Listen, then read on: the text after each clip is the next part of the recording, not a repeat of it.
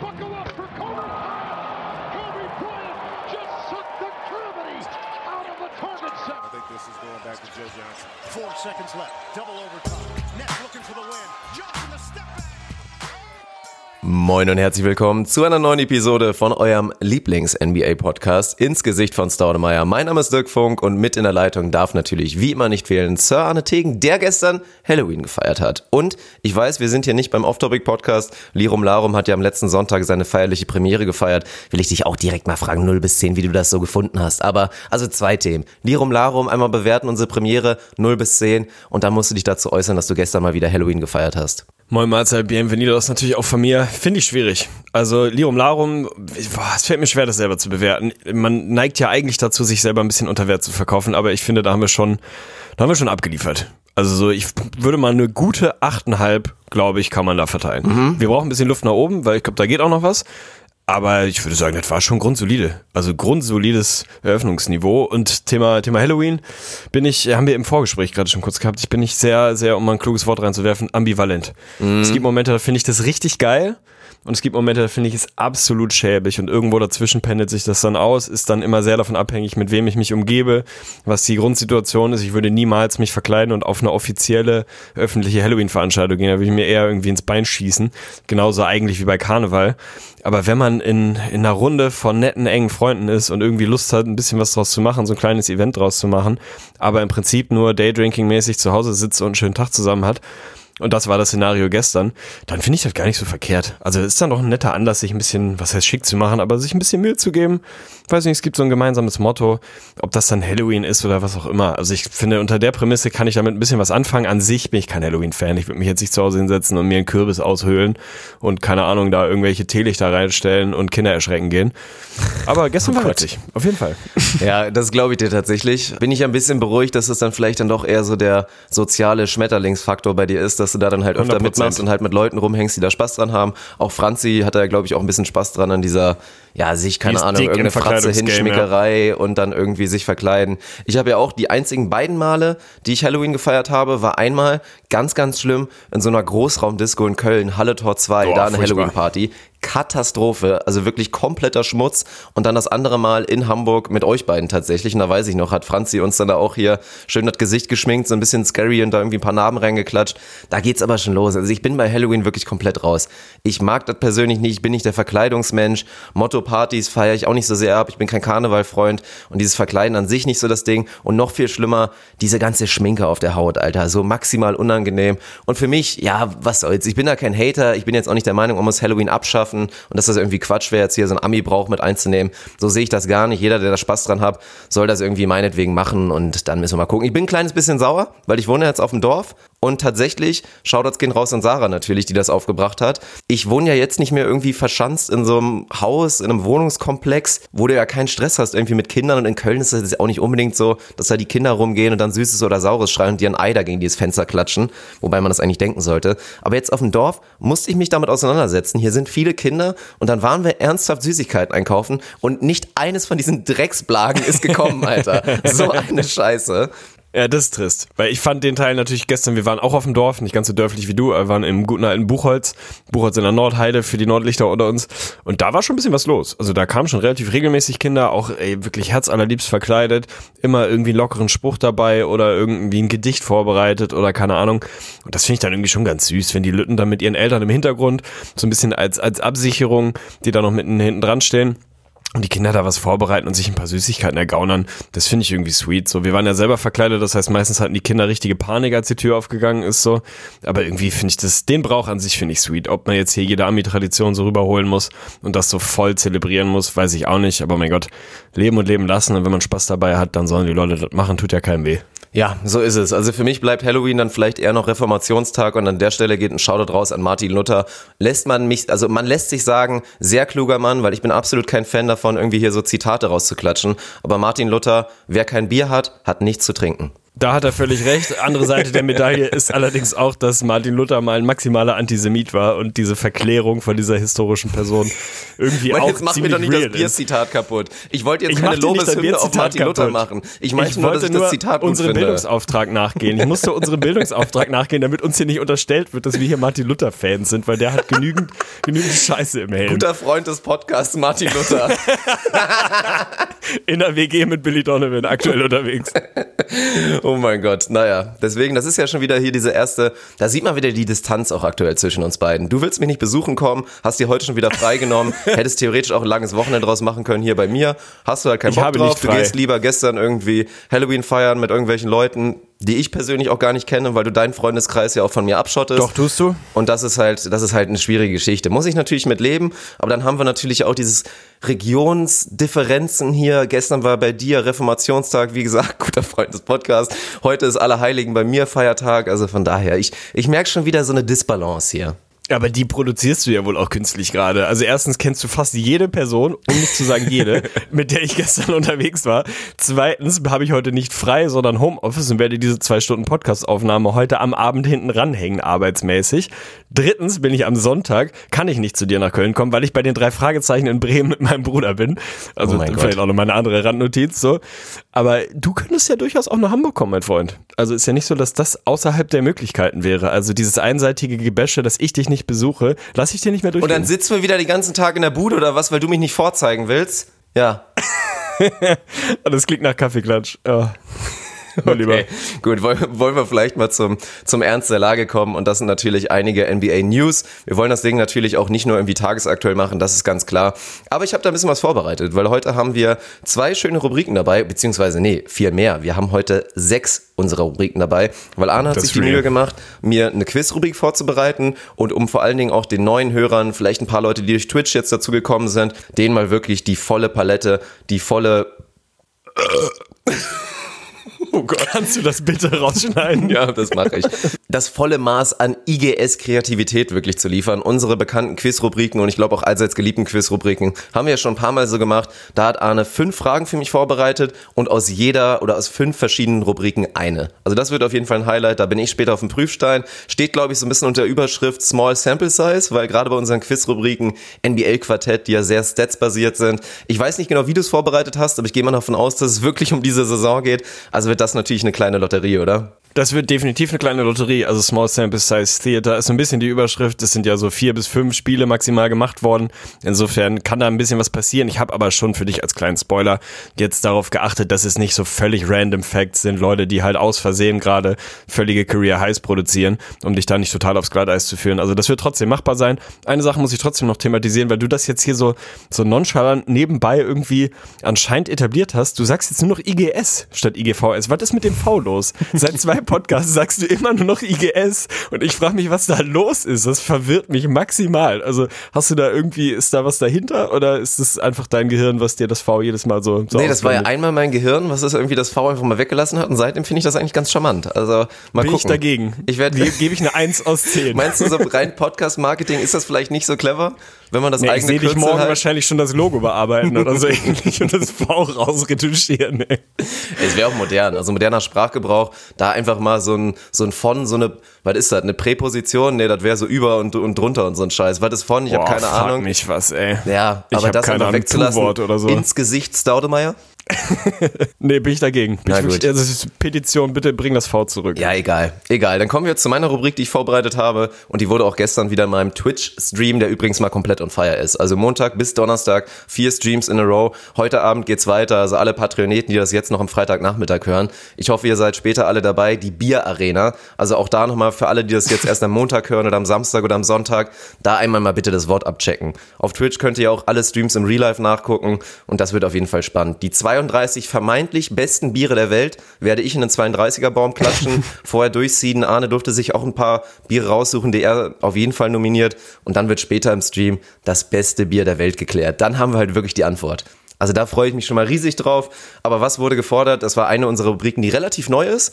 Und zwar Blinker links. Wir hatten ja irgendwann mal den Hot Seat, der immer schon eine sehr geile Sache war. Und dann haben wir das Ding einfach mal so Bisa Sam, Bisa Knoss, Bisa Flor, das Ding einfach mal ein bisschen weiterentwickelt und haben daraus Blinker links gemacht. Ich hau einfach mal den Einspieler. Nee, wohl, es gibt, gibt's einen Einspieler? Gibt einen Einspieler. Ich glaube, Natürlich ja. gibt's einen Ich glaube, es Einspieler. gibt einen. Dann erklären wir noch mal kurz, was das Prinzip ist und dann geht's schon los. Dann kriegt Arne die geile Mucke und obwohl dramaturgisch müssen wir eigentlich direkt loslegen, ne? nachdem es losgeht. Sollen Direkt loslegen. Einfach Feuer, Aber einfach ich bin Feuer. außer Atem, also erklär kurz, was wir machen. Erklär kurz, was wir machen, krieg ich hin. Blinker links ist unsere, weiß ich nicht, Highspeed-Rubrik, wenn man so will. Dirk hat mir in dem Fall zehn, glaube ich, Aussagen sind das vorbereitet und ich muss sie halt ohne groß Aussagen oder nachzudenken. Fragen, also selbstverständlich. Aussagen oder Fragen, okay. Nicht das, was wir sonst machen mit irgendwie ein bisschen Hirnschmalz, sondern impulsiv, sofortige Reaktionen beantworten. Da wird nicht groß diskutiert. Ich habe jetzt nicht die Zeit, irgendwie fünf Schachtelsätze zu bilden, wie irgendwie in der Politik oder so, sondern ganz kurze, klare, sofortige Antworten. Ist in der Vergangenheit auch schon mal ein bisschen scheiße bei rausgekommen, muss man auch ehrlich sagen. Und Dirk entscheidet danach, welche davon, welche meiner Antworten noch irgendwie diskussionswürdig sind, über die wir nochmal sprechen müssen im Nachgang. Also wirklich eine High Pace, eine absolute High Pace Rubrik. Keine Ahnung, wer spielt gerade die heiße, die heiße Pace in der Liga? Die, die Memphis Grizzlies, glaube ich. Also quasi eine Memphis-artige, Memphis-eske Pace in dieser Rubrik. Das hört sich übrigens maximal falsch an. Ja, total. Grit and Grind ist offiziell over. Ja gut, dann kommt jetzt der Einspieler und dann hauen wir auch direkt los. Ihr werdet jetzt eine Spannungsmusik hören, dann feuer ich einfach raus. Also Blinker links, Boah, los ich bin geht's. aufgeregt.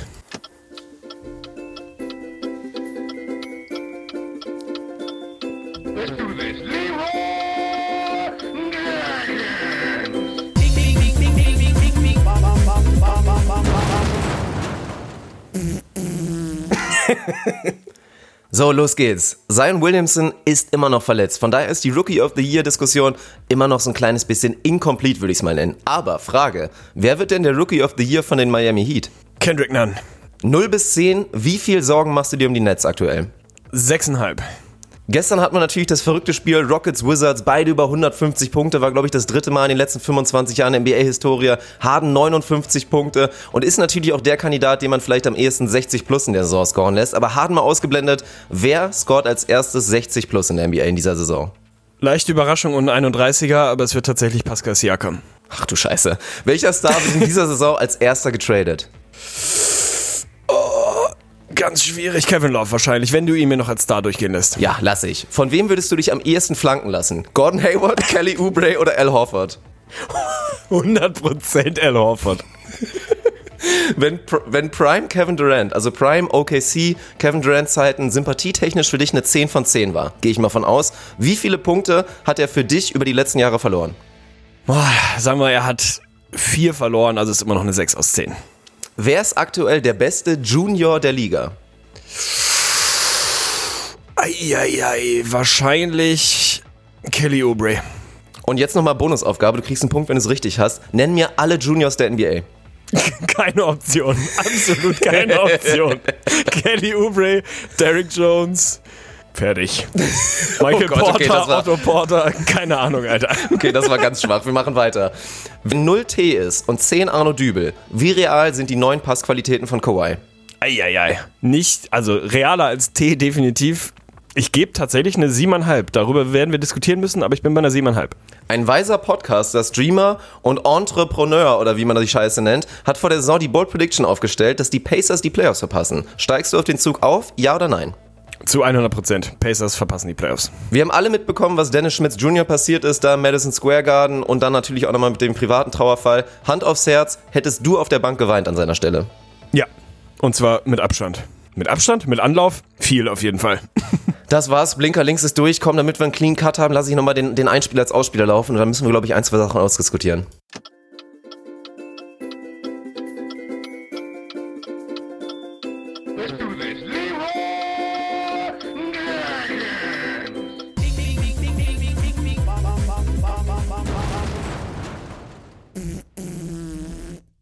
So, stabiler Auftritt auf jeden Fall, würde ich mal sagen. Fangen wir direkt mal an, um es zu verkomplettitieren. Die ganzen Juniors in der Liga, ich zähle sie einfach mal kurz auf. Tim Ich habe noch Hardaway ein paar, mir sind ein paar eingefallen. Kelly Wendell Oubre Carter ist mir eingefallen. Ja, komm, sag noch mal. Daniel House ist mir eingefallen.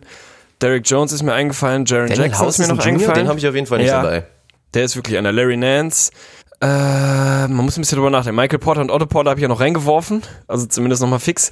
Dennis Schmitz wäre ich nicht drauf gekommen, muss ich sagen. Und dann blenke ich auch jetzt schon wieder. Ah, ja, okay, Daniel House ist natürlich ein sehr guter, sehr guter Pick. Gerade der Danuel House, das finde ich ja so geil, dass der Name so geschrieben wird. Dunwell, ja. Ist bei mir nicht in der Liste mit drin, weil ich bin kurz nach Basketball Ref gegangen. Da wird er nicht als Junior gelistet, aber wen hast du nicht genannt? Wendell Carter Jr. hast du genannt wahrscheinlich. Troy Bourne Jr. ist natürlich einer bei den Wizards Sophomore, den kann man vergessen. Gary Trent Jr. auch Sophomore bei den Blazers und ansonsten hattest du glaube ich alle. Aber ich finde da schon schön, um mal da anzufangen. Kelly Oubre Jr. aktuell der beste Junior? Ja, 100 Ist so. Aktuell muss man das so sehen. Ist Normalerweise so. müsste ich natürlich mit Otto Porter gehen, aber der hat nun mal bisher noch nicht so richtig viel gerissen dieses Jahr. Und Kelly Oubre, alter Schwede, der Junge ist richtig am Zocken. Richtig legit am die Zocken. Als Offensiventwicklung halt natürlich sagen können. Also ich meine, die Defense und den Hustle und die Athletik, das wussten wir alles schon. Aber was er da momentan offensiv liefert, so, ich meine, der Dreier 35 Prozent, das ist ein Bereich, da kann er ruhig bleiben. Und wenn der Rest dann so passt, aber Thema Shot Creation, Thema wirklich Eier auf den Tisch legen, also das, was Monty Williams, wir werden jetzt nicht zu viel Suns Talk machen, weil es ist noch alles ein bisschen premature und ich will jetzt nicht hier premature ejakulieren im Podcast, was mit Sicherheit schon mal passiert wäre ansonsten, was hier Rubios Teams angeht. Aber es gefällt mir sehr gut und was Monty Williams da aktuell macht, als natürlich Players Coach, dafür ist er bekannt, hat er, glaube ich, einigen Leuten viel Selbstvertrauen da eingeflößt. Also nennen wir ihn Kelly Oubre Jr., gucken wir uns mal an, was, was gerade natürlich Aaron Baines da liefert. Also auch im letzten Spiel da meine Fresse. Also sieht einfach verdammt gut aus. Und deswegen Kelly Oubre, so wie er momentan zockt, finde ich, finde ich gut, dass du es akzeptierst. Gerade Otto Porter Jr. mit deinen Bulls gemeinsam sehr, sehr enttäuschend. Wendell Carter Jr. noch nicht ganz die Entwicklung, die man sich da so gedacht hätte. Jaron Jackson Jr. muss man noch ein bisschen abwarten. Also ja, hört sich gut an. Kelly Oubre Jr., der beste Junior, geht runter wie Öl. Ja, das habe ich mir fast gedacht. Finde ich auf jeden Fall so Prototyp für diese Rubrik. Weil wenn du fünf Minuten oder sagen wir 30 Sekunden nachdenkst, fallen einem ja die meisten Juniore ein. Wenn du das sofort raushauen musst, wie ich eben, dann blenkst du halt schon nach zwei. Also wirklich absolut verrückt. Eine Frage, die ich dir stellen will zu den Suns. Das muss jetzt kein, kein Suns-Talk hier richtig ausarten. Wir haben vor der Saison aber so ein bisschen besprochen, was auch, äh, auch von Coaching-Staff-Seite immer wieder von Monty Williams betont wurde. Er hat mit Rubio einen echten Point Guard. Er muss dem nicht erklären, wie meine Offense läuft. Er kann sich auf andere Dinge konzentrieren und so weiter und so fort. Die Storyline haben wir immer wieder rauf und runter besprochen, dass er seine Kapazitäten für andere Dinge, vielleicht wichtigere Dinge auf dem Platz irgendwie einbringen kann. Ist das schon so für dich ein erstes Indiz, dass das funktionieren kann oder ist dir die Sample Size dafür zu klein? Oder zeigt das vielleicht tatsächlich schon, dass Rubio alleine, weil er eine Offense laufen kann, dass sich Monty Williams um andere Themen kümmern kann? Ja, also der Faktor ist für mich einfach real. Das sieht man und da ist auch einfach zu viel neu, weil gerade man muss natürlich Defensiventwicklung machen. Es gibt ein defensives Scheme, es gibt feste Strukturen und die waren vorher natürlich einfach nicht da. Und das so schnell zu schaffen als Coach mit einer neu zusammengewürfelten Truppe, weil es ist jetzt nicht unbedingt der Fall, dass man sagt, boah, die Suns lag wahrscheinlich an Igor Krikoschov und was dann in den letzten Jahren vorher noch schiefgegangen ist. Die hatten ja einige Juwele da am Start, die jetzt da völlig glänzen. Nein, es ist ja wirklich der Faktor, dass einfach Plug and Play mit einem Sharic, vor allen Dingen mit einem Aaron Baines, mit einem Kaminski, mit einem Javon Carter, mit einem Tyler Johnson, da Leute reingekommen sind, komplett neu und einfach gemeinsam funktionieren. Also man kann natürlich auch den, den Case aufmachen, inwiefern halt die Offseason der Suns vielleicht halt nicht ein F war, wie die meisten Experten es genannt waren, sondern die einfach geguckt haben, ey, das sind Spielertypen, die können in unserem System mit Monty Williams einfach gut zusammenpassen, was vielleicht so ein bisschen der Fall ist, aber ja, also der Punkt ist auf jeden Fall real. Und das ist ja das Ding. Ich meine, Rubio überragt ja nicht mal. Klar, seine, seine Zahlen sehen ganz gut aus momentan. War, ich glaube, im letzten Spiel sind die, sind die Averages wieder ein bisschen runtergegangen, aber war relativ nah über, am Triple-Double dran über die ersten vier Spiele. Alles über die ersten drei. Eins hat er ja verpasst, verletzt. Sah alles gut aus, aber ist ja nicht so, dass er überragen würde. Aber rein seine Präsenz als Point Guard und wie viel er da wirklich ändert, einfach offensiv für die Suns, das sorgt dafür, dass sie einfach guten Basketball spielen können. Und genau das, andere Kapazitäten freischalten, 100% bin ich dabei. Stabil, dann beantworte mir jetzt noch abschließend die Frage, Phoenix Suns, Playoff Basketball, ja oder nein? Ja gut, das wird jetzt natürlich... Eventuell wird ein Slot frei im Westen. Habe ich wohl mal- auch gehört, dass wir da später noch drüber reden werden. Also von daher, klar, gute Nachrichten für alle Teams, die competitive sein wollen im Westen.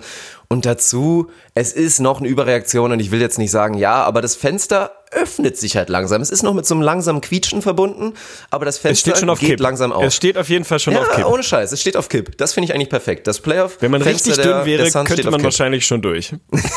Ja gut, was für uns beide nicht mehr der Fall ist auf jeden Fall. Nikola Jokic kann noch nicht durch, viele andere könnten schon durch. Ja, Derrick Jones Jr., um bei den Juniors zu bleiben, der würde da schon durchpassen durchs Fenster.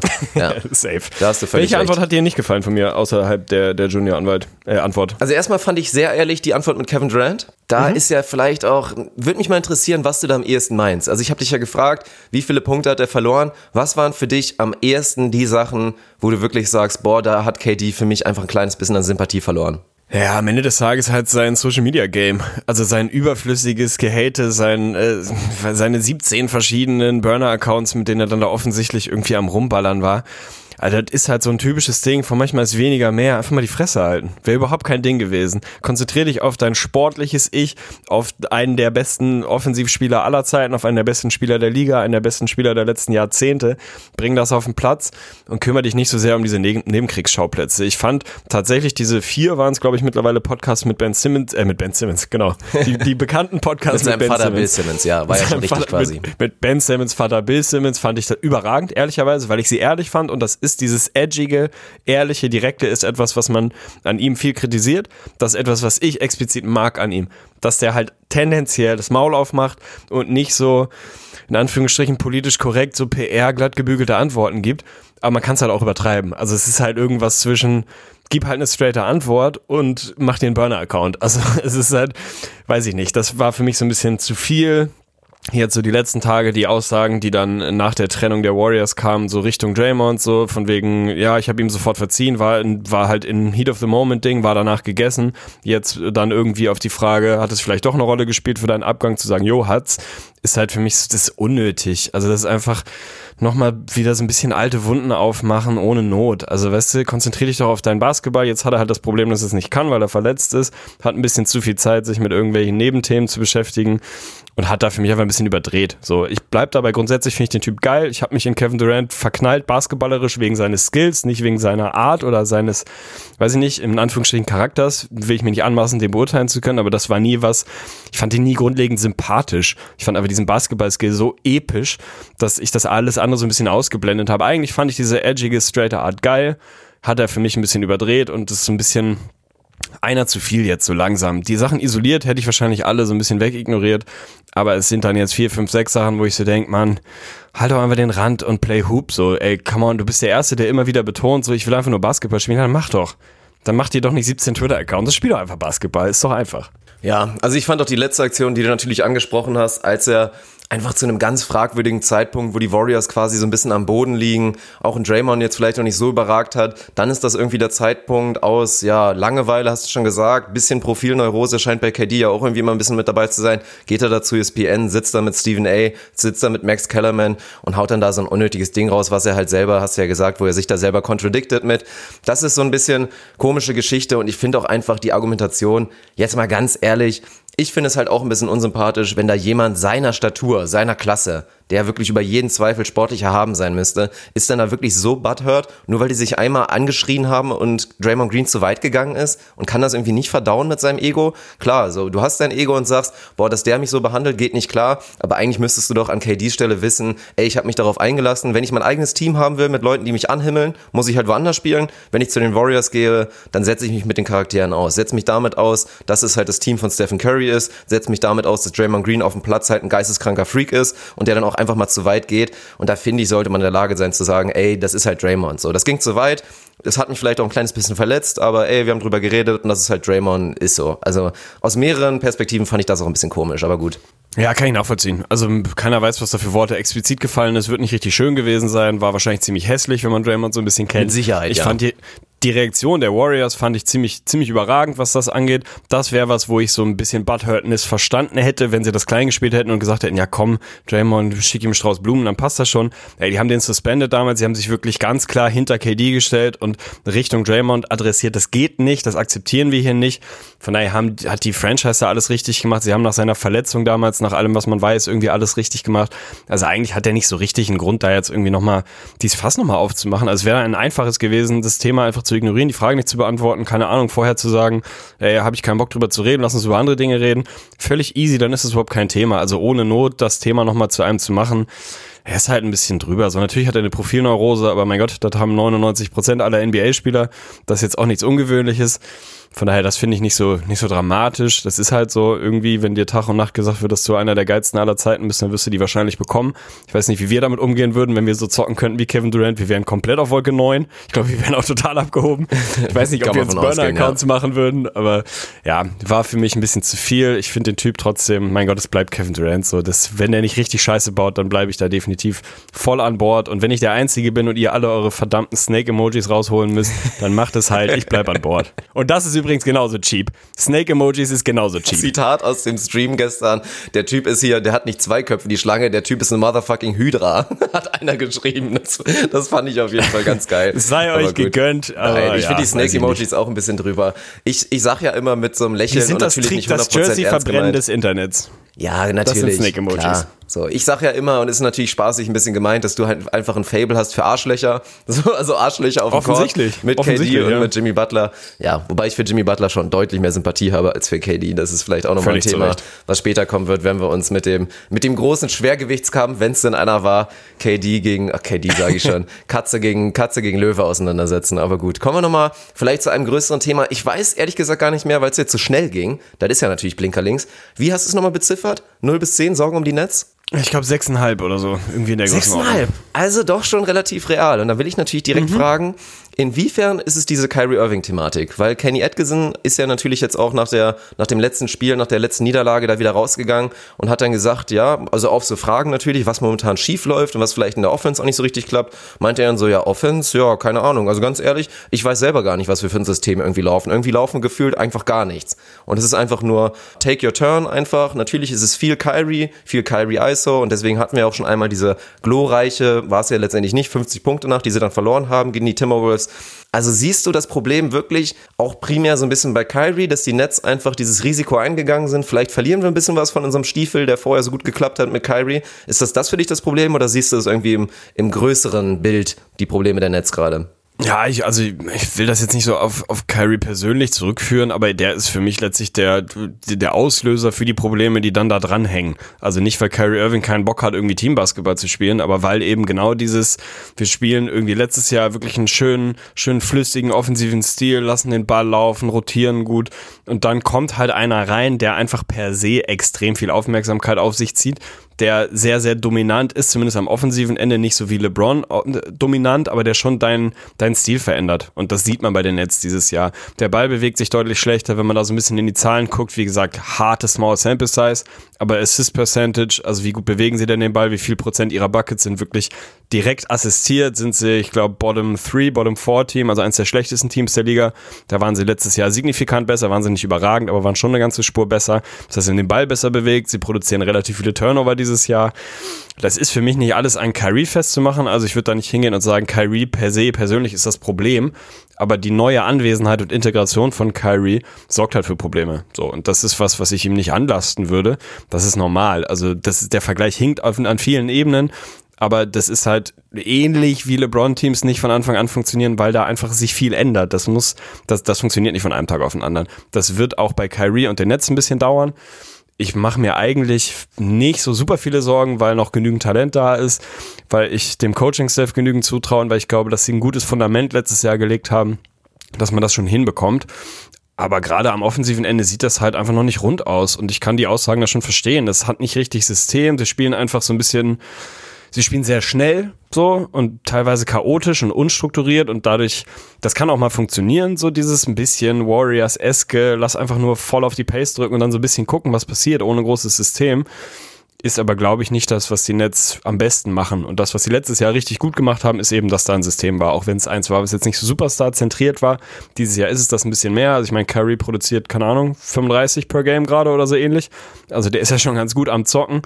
Aber das hat halt so Ripple-Effects auf alles rumherum und führt dann dazu, dass da viele Jungs ihre Rolle, glaube ich, noch nicht so richtig gefunden haben. Von daher, ja, moderate Sorgen, weil es einfach bisher wirklich nicht gut aussieht, aber genügend Talent da, dass sich das schon widerlegen wird. Na gut, hast du dich, glaube ich, selber argumentativ wieder ein kleines bisschen besänftigt, weil 6,5 ist ja schon nicht mehr moderat. Ja, das sind ja schon das reale. Sorgen. Ja, die Zahl war zu hoch Jetzt hört angesetzt. sich wahrscheinlich Das eher stimmt. so nach einer 4 an, nach so einer lauwarmen 4 oder vielleicht einer 3,5. Und ich bin ganz ehrlich, ich gehe vielleicht auf eine 1,5. Also ich mache mir im Prinzip gar keine Sorgen. Man darf ja nicht vergessen, ich teile vieles von dir, was du rein Access and Aus technisch wirklich sagst. Das ist safe so, aber man darf ja nicht vergessen, es ist ja schon eine massive Überreaktion. Die Nets verlieren zwei sauknappe Spiele, die sie locker Ja. auch Cointoss-mäßig hätten gewinnen können. Also entweder stehen sie 2-2 oder stehen hier inzwischen einfach mal 3-1 da. Dann kräht da kein Hahn nach und dann reden alle nur darüber, dass Kyrie Irving gerade 35 Punkte per Game average bei sehr guten Quoten. Also dann sagen alle wieder, boah, Kyrie bei den Nets, sind sie jetzt Homecourt Contender safe, können sie da richtig angreifen, können sie die Bucks, die 76ers ärgern,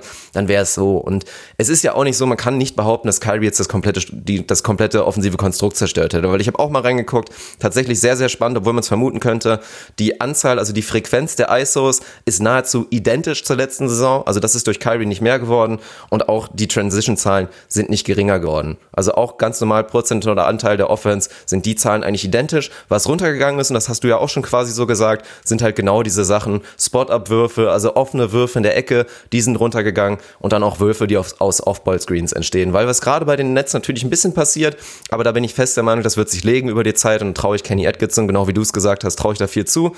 Was momentan passiert, ist halt offensives Ball-Watching. Wir kennen es eher so von der Defense, dass da Leute halt nur auf den Ball gucken, ihren Gegenspieler vergessen. Und offensiv ist es halt momentan so, dass die Jungs, sei es ein Joe Harris oder sei es auch ein Karis LeVert, die daneben stehen, eher halt gucken und dann so, ja, was macht Kyrie jetzt? Spielt er jetzt Pick and Roll? Geht er jetzt einfach ganz stumm auf eine ISO? Und da sind halt mit Sicherheit ein, zwei Fragezeichen in den Köpfen und auch wirklich sichtbar da. Aber wenn man das abstellt und die Nets kommen da wieder mehr in Bewegung, dann wird die Offense, die durch Kyrie für mich besser geworden ist, weil du einfach diesen Luxus, diese ISO-Qualität und Kyrie dazu gewonnen hast, dann werden sie wieder richtig gut sein. Also ich mache mir keine Sorgen. Ja, meine Zahl war auf jeden Fall im Eifer des Gefechts überrissen. Also so, die war zu hoch. Ich würde da wahrscheinlich jetzt mit einer 4 gehen und eine 4 heißt für mich, es gibt so ein paar Themen, die adressiert werden müssen, aber ich, nichts, was unlösbar ist. Eine 6 war zu hoch angesetzt, habe ich nicht ausreichend drüber nachgedacht. Von daher würde ich das gerne im Nachhinein einordnen. Will noch mal kurz sagen, weil du das Thema defensives Ballwatching gerade noch mal eingeworfen hast. Ganz ehrlich, nehmt euch alle noch mal 20 Sekunden und guckt einfach von, wann ist es, 2015, 14, 15, 16, dieses epische Video, wo Otto Porter einfach Tony Snell, glaube ich, in der Defense verliert und eingefroren auf dem Court steht. Das ist einfach YouTube Gold. Das Ja. ist für mich eines der schönsten Videos. Das ey. ist geil. Und dann dieses eine Suns-Video von wirklich der Prime Suns-Zeit, wo sie, glaube ich, fünfmal hintereinander einfach kein nichts verteidigen und auch nicht zum, zum defensiven Rebound gehen und dann das gegnerische Team, ich weiß nicht mehr genau welches es war, dann einfach einen Wurf nach dem anderen brickt und dann entsteht einfach da so eine 45-Sekunden-Sequenz, die einfach ich glorreich gucke ist. gerade Otto Porter. Ja. Also das ist wirklich, den Link hauen wir einfach nochmal in die, den Link hauen wir nochmal in die Episodenbeschreibung. Beschreibung. Also macht kurz gerne Mist. Pause, klickt auf den Link, den ihr da findet und dann, ja, gönnt euch einmal kurz einen Lacher. Das ist auf jeden Fall so. Ja, interessant war natürlich auch, also Raptors Hype, Siakam Hype, Lock auf Homecourt, sind sie die drittbeste Mannschaft safe momentan der Liga? Der scheint real zu sein, weil bei der interessanten Frage, wer dir da am ehesten einfällt mit 60 plus, bist du halt nicht auf so eine Antwort gegangen wie, ja, lass es Kyrie Irving sein, lass es Anthony Davis sein oder vielleicht ist es Towns. Nein, Pascal Siakam, Alter. Also das ist schon krank. Ja, das war natürlich auch so ein bisschen, weil ich keine langweilige Antwort geben wollte. Also natürlich fallen einem da jetzt tendenziell mal andere Jungs ein, die da irgendwie 60 per Game scoren. Vielleicht ein Anthony Davis oder frag mich was. So, ne? Da gibt's schon andere Kandidaten. Aber wollte ich auch ein bisschen nutzen, um auch einfach mal ein bisschen Tribut zu zollen für das, was Pascal Siakam da bisher zockt. Das sind fünf Spiele so, also muss man jetzt nicht total durchdrehen. Aber ich war einer derjenigen, die vor der Saison etwas skeptischer waren, inwieweit die Entwicklung, die er die letzten Jahre, vor allem im letzten Jahr gemacht hat, wirklich nochmal einen Schritt weitergehen kann fucking small sample size, ja, und er wird wahrscheinlich nicht 44, 45 Prozent von draußen schießen über den Rest der Saison, aber das sieht schon sehr, sehr, sehr gut aus. Also der ist gerade wirklich richtig amtlich im 50, 40, 90 Club, eher so im 50, fast 45, 95 Club, also das ist schon maximal stabil, vor allem am offensiven Ende. Also da hat er definitiv nochmal einen Schritt gemacht, hat nochmal ein anderes Selbstvertrauen, nimmt diese Rolle als absoluter Star der Raptors wirkt zu 100% an und das war was, wo ich mir nicht so sicher war, ob er das wirklich ausfüllen kann. Ich bin davon ausgegangen, dass er deutlich ineffizienter wird, dass er mit dieser absoluten Superstar-Rolle und auch dem Druck, der damit verbunden ist, vielleicht nicht so super klar kommt.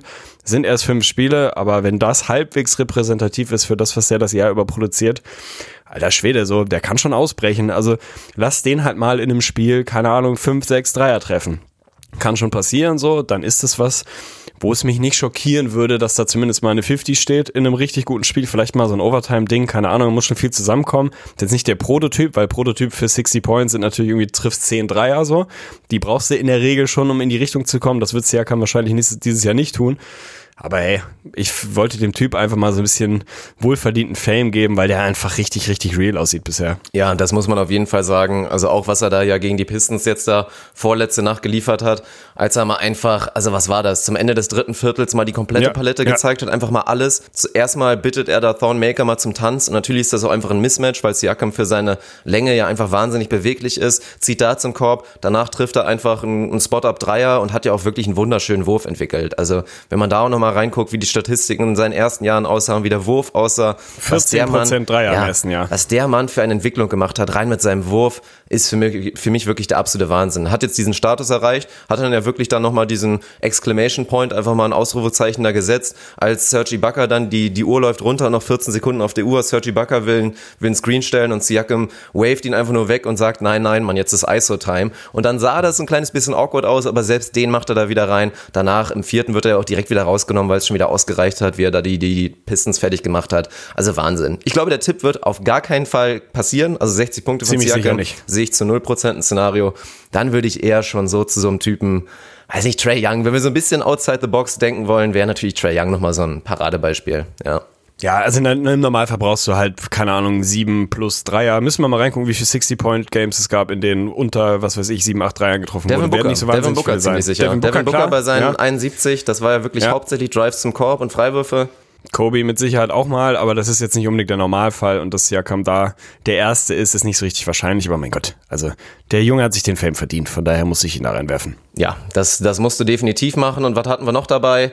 Ja, nee, ich glaube, das haben wir eigentlich ganz gut abgearbeitet. Also die kurzen Antworten zum Rest hat mir auch komplett gereicht, hat mir gut gefallen. Von daher, das war Blinker links, war wieder eine runde Geschichte. Und dann gehen wir jetzt, glaube ich, zu dem ersten großen Segment. Und das sind selbstverständlich, ich denke auch, dass der Episodentitel irgendwie in die Richtung schon gehen wird. Ich bin mal gespannt, wie wir das am Ende formulieren werden. Das wissen wir jetzt natürlich, stand jetzt noch nicht. Ja, aber es geht selbstverständlich um Stephen Curry, um die gebrochene Hand im Spiel gegen die Suns. Und das war ja ganz unglückliche Geschichte. Ich glaube, zwei Possessions vorher knickt er schon ein bisschen um und man hatte da schon kurz Schiss, dass er sich da wieder den Knöchel da irgendwie, dass er sich da was getweakt hat oder vielleicht Bänderriss, Bänderdehnung, was auch immer. Und dann wenig später halt, als er zum Korb zieht und da so im Sandwich zwischen Kelly Oubre Jr. und Aaron Baines da ist, fällt er da ganz unglücklich und da landet Aaron Baines mit seinem 130 Kilo Körper halt auf der fragilen Hand von Stephen Curry.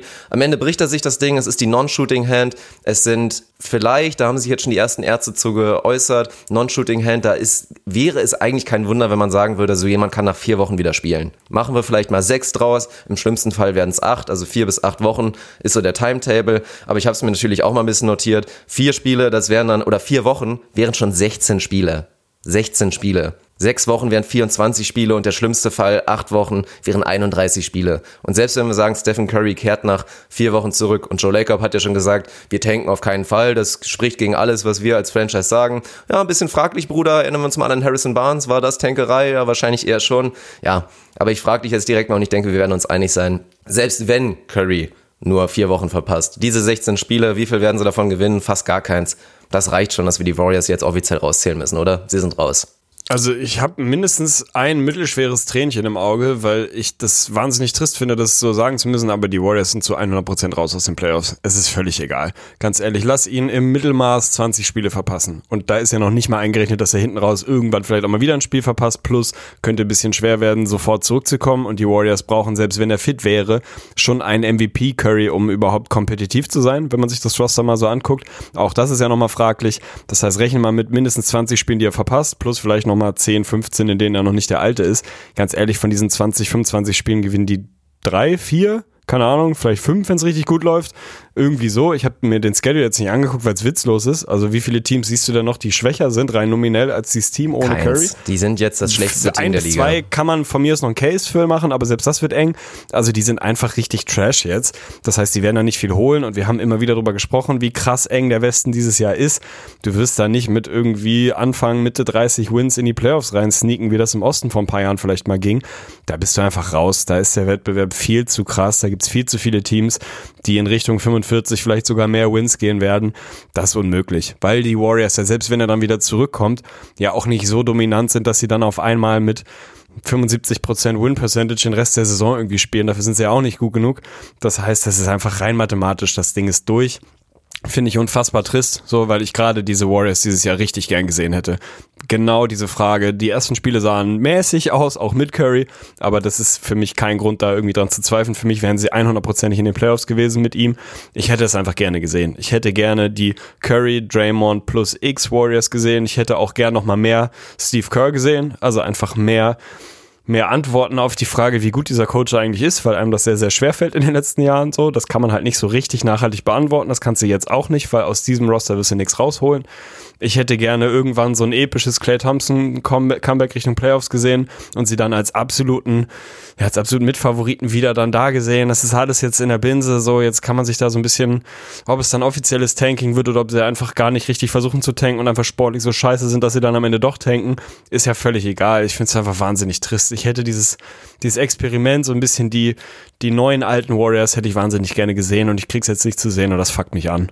Ja, sehe ich absolut genauso. Ich bin auch wirklich ein bisschen traurig. Also Schleiner ja eine meiner, meiner auch so leichten Bold Predictions oder was ich immer sehr plakativ immer rausgehauen habe, war ja Regular Season gewinnt meinetwegen irgendwer. Ich habe die Rockets gesagt und am Ende kommen aber in die Finals die Lakers oder die Warriors. Da hat sich jetzt ein Team schon von verabschiedet und ich finde es eigentlich auch wirklich am traurigsten genau aus dem Punkt, den du auch meintest wirklich auch teilweise von uns respektierte Experten wie Zach Lowe haben sich selbst hinreißen lassen zu sagen, die Warriors kommen nicht mehr in die Playoffs. Nate Duncan war, glaube ich, auch irgendwann vielleicht auch schon dabei. Ich weiß es gar nicht mehr genau. Viele haben da wirklich gesagt, selbst Dre Folk, das habe ich, glaube ich, letztens, als ich mal bei Locker Room reinge, reingeguckt habe, einmal kurz, hat der auch einen Daumen runter gemacht zu Warriors kommen die Playoffs. Und genau diese Frage, hätten die Personen recht gehabt oder wären wir im richtigen Bereich gelandet, damit, dass wir auf dem Train auf jeden Fall drauf geblieben wären, das werden wir halt nie erfahren und das ist schade. Thema Tanken, ja, Joe Lacob kann das meinetwegen behaupten, wobei, wie gesagt, die Warriors damals für Harrison Barnes definitiv getankt haben, als der Pick 1 bis 7 protected war.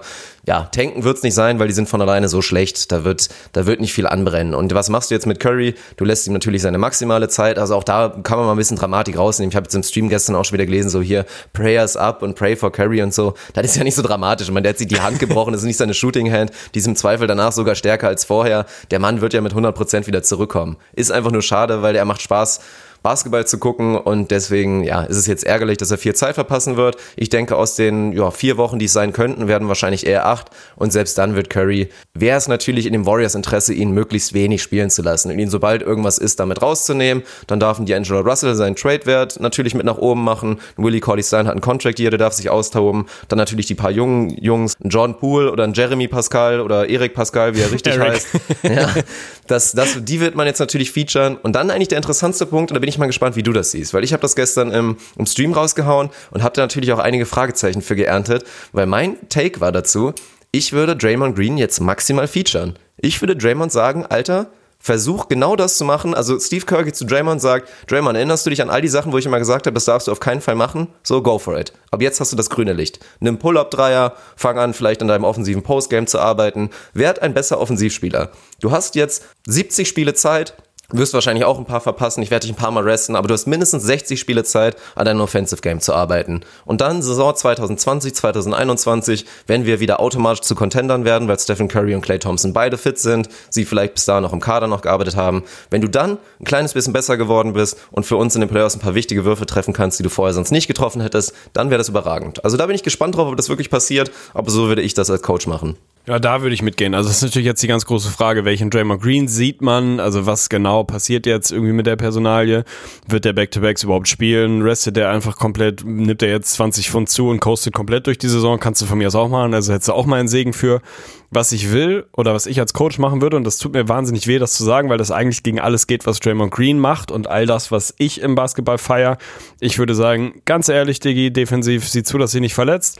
Nimm mal 30% Intensität raus, falls Draymond Green das kann. Also dem Mann ja. zu sagen, nimm mal Intensität raus, die ist wahrscheinlich ein bisschen schwierig. wird er eh nicht mehr, das wird mit dem Team genau. nicht funktionieren. Ver also. Vergiss es, dein Team ist ein Schrotthaufen, sieh zu, dass du dich nicht irgendwie total verausgabst, nicht total gassed bist, weil ganz ehrlich, so, wir brauchen dich im Zweifel nächstes Jahr in Regular Season plus Playoffs wieder als Prime Draymond, der am defensiven Ende vielleicht der beste Spieler der Liga ist, so, das bringt dieses Jahr nichts. Also wenn du kannst irgendwie in deinem Körper, dann schalt diesen Schalter am defensiven Ende mal aus und guck am offensiven Ende genau das, was du eben gesagt hast. Werd ein besserer Offensivspieler. Also so, ist mir scheißegal. Nimm von mir aus pro Spiel 10 off the dribble Pull-up Dreier aus 35 Feet. Mach doch. Ist mir scheißegal. Also wenn du dadurch ein kleines bisschen besser wirst, dann ist das von mir okay. Poster auf, keine Ahnung Nimm Fadeaways, sieh zu, also mach auch was auch immer, such dir irgendeinen Skill aus, den du perfektionieren willst offensiv. Sieh zu, dass du, weiß ich nicht, fünf bis zehn Freiwürfe pro Spiel nimmst, so da an die Linie kommst und die Dinger mit 80 plus Prozent triffst, ist mir voll egal so. Aber wenn das Outcome dieser Season für die Warriors ist, dass Draymond Green irgendeinen offensiven Skill fürs nächste Jahr signifikant verbessert, dann ist das im Zweifel eine Plus-Saison. So, wenn D'Angelo Russell jetzt noch irgendwie gut zockt und seinen Trade-Wert irgendwie hochfährt und sie den vielleicht sogar noch traden können, keine Ahnung, dann hast du da das Beste aus einer Scheißsituation gemacht. Aber definitiv, also ich würde da genauso rangehen. Ich würde sagen, defensiv coaste, ganz ehrlich, sorry, das so zu sagen, das geht gegen meinen Wettbewerbsgedanken, aber sieh einfach zu, dass du keinen Scheiß machst, dass du nicht unnötig Körner lässt und sieh offensiv zu, dass du irgendwo drin besser wirst. Damit ist uns mittelfristig am meisten geholfen. Keine Ahnung, versuch dir einen soliden Dreier anzueignen, einen besseren Freiwurf, such dir irgendwas aus, ganz ehrlich. So bring deinen Skill da hoch, nächstes Jahr brauchen wir dich und ansonsten sehen wir uns in ein paar Monaten. Also das, den Move würde ich 100% machen, weil das das Einzige ist, wie du überhaupt noch irgendwas Sinnvolles aus dieser Saison machen kannst, plus im besten Fall noch einen guten Pick einzusammeln. Ja, absolut. Also das wird sehr spannend, wie so ein Charakter Draymond auch darauf reagiert. Ich glaube, gerade ihm zu sagen, ey, hör mal auf zu verteidigen, ob das direkt so klappt oder ob er dann auch mal sagt, ja, geil, muss ich mich auch mal, mal nicht so sehr anstrengen, ist ja eigentlich auch ganz entspannt. Müssen wir mal ein kleines bisschen schauen. Also Draymond muss ja keinem mehr was beweisen. Das ist ja, das ist ja die gute Sache, wo das vielleicht. Wobei ich da schon wieder richtig dumme Dinge gelesen habe, wirklich. Also ne, NBA Twitter ist eh jetzt ein, nicht unbedingt, sagen wir mal, der intellektuellste Ort im Internet. Aber ich glaube, es war sogar mein geliebter Zach Lowe. Und für mich ist Zach Lowe der absolute Goat, was amerikanischen Basketball-Kommentar oder Medien oder was auch immer angeht. Ich glaube, selbst der hat irgendwann getweetet so, sinngemäß, jetzt kann Draymond beweisen, ob er ein Top-10-Spieler der Liga ist. Ach, ja, ohne Scheiß, Scheiße, was für ein Schwachsinn, Mann. So ein absoluter Müll, so. Einfach kann er nicht, kann er nämlich genau Am nicht. allerwenigsten das in so einer Situation, gegen, ja. Gegen alles, was, Mhm. was da irgendwie dahinter steht. Also das will ich einfach nicht hören. Wenn Draymond jetzt aus der Saison geht, mit 41 Prozent aus dem Feld, 25 von draußen und irgendwie, keine Ahnung, sieben Turnovern pro Spiel, dann ist es nicht der Beweis, dass Draymond irgendwie nicht kein, nicht ein guter Basketballer ist oder nur von Steph Curry profitiert oder von Kevin Durant oder was weiß ich. Das ist halt Bullshit. Also ganz ehrlich, da muss man ein bisschen Kontext irgendwie auch, auch walten lassen. Von daher, also Ja. da war ich wirklich ein bisschen sauer fast, als ich das gelesen habe. Schockiert Ansonsten- bin ich da. Ich bin Ja, echt ein kleines bisschen ja. schockiert, weil das ist ja, Vielleicht da fehlt ja, nicht. Ich will keine falschen News verbreiten, aber ich meine, ich hätte es sogar bei ihm gelesen. Ja, okay. Müssen wir vielleicht mal nachreichen, die Informationen, keine Ahnung. Aber das ist schon ein bisschen, weil deswegen, man muss ja auch mal ein bisschen reflektiert daran gehen. Deswegen gestern wurde auch wieder gelobt nochmal, als kurz wieder, ich glaube ganz kurz ging wieder diese MJ-LeBron-Geschichte im Stream los. Und da wurde nochmal positiv erwähnt von, von einem Zuschauer, dass du ja damals diese Abwägung gemacht hast mit Goat und Boat. Und genauso ist es ja auch schon immer bei Draymond Green gewesen. Ist Draymond Green einer der besten zehn Spieler in den letzten Jahren gewesen? Nein. War Draymond Green einer der zehn wertvollsten Spieler der Liga? Ja. Fertig. Finde ich stabil. Und ohne Scheiß ist auch Sneaky einer der Takes in meinem Basketballleben, auf die ich am stolzesten bin. Goat Ja, und Boat, damit finde ich, ist diese Debatte einfach beendet. Damit ist sie geklärt. Ja, und damit ist die Debatte der Warriors jetzt auch geklärt. Die werden sich da irgendwo ganz unten einordnen. Also wie gesagt, tanken, jetzt mal schauen, selbst wenn sie nicht richtig tanken. Es spricht für mich schon jetzt wirklich relativ viel dafür. Die Kings werden schon irgendwie noch ein bisschen besser werden. Keine Ahnung, vielleicht schmeißen sie Luke Walton demnächst raus und kriegen dann nochmal einen neuen Impuls.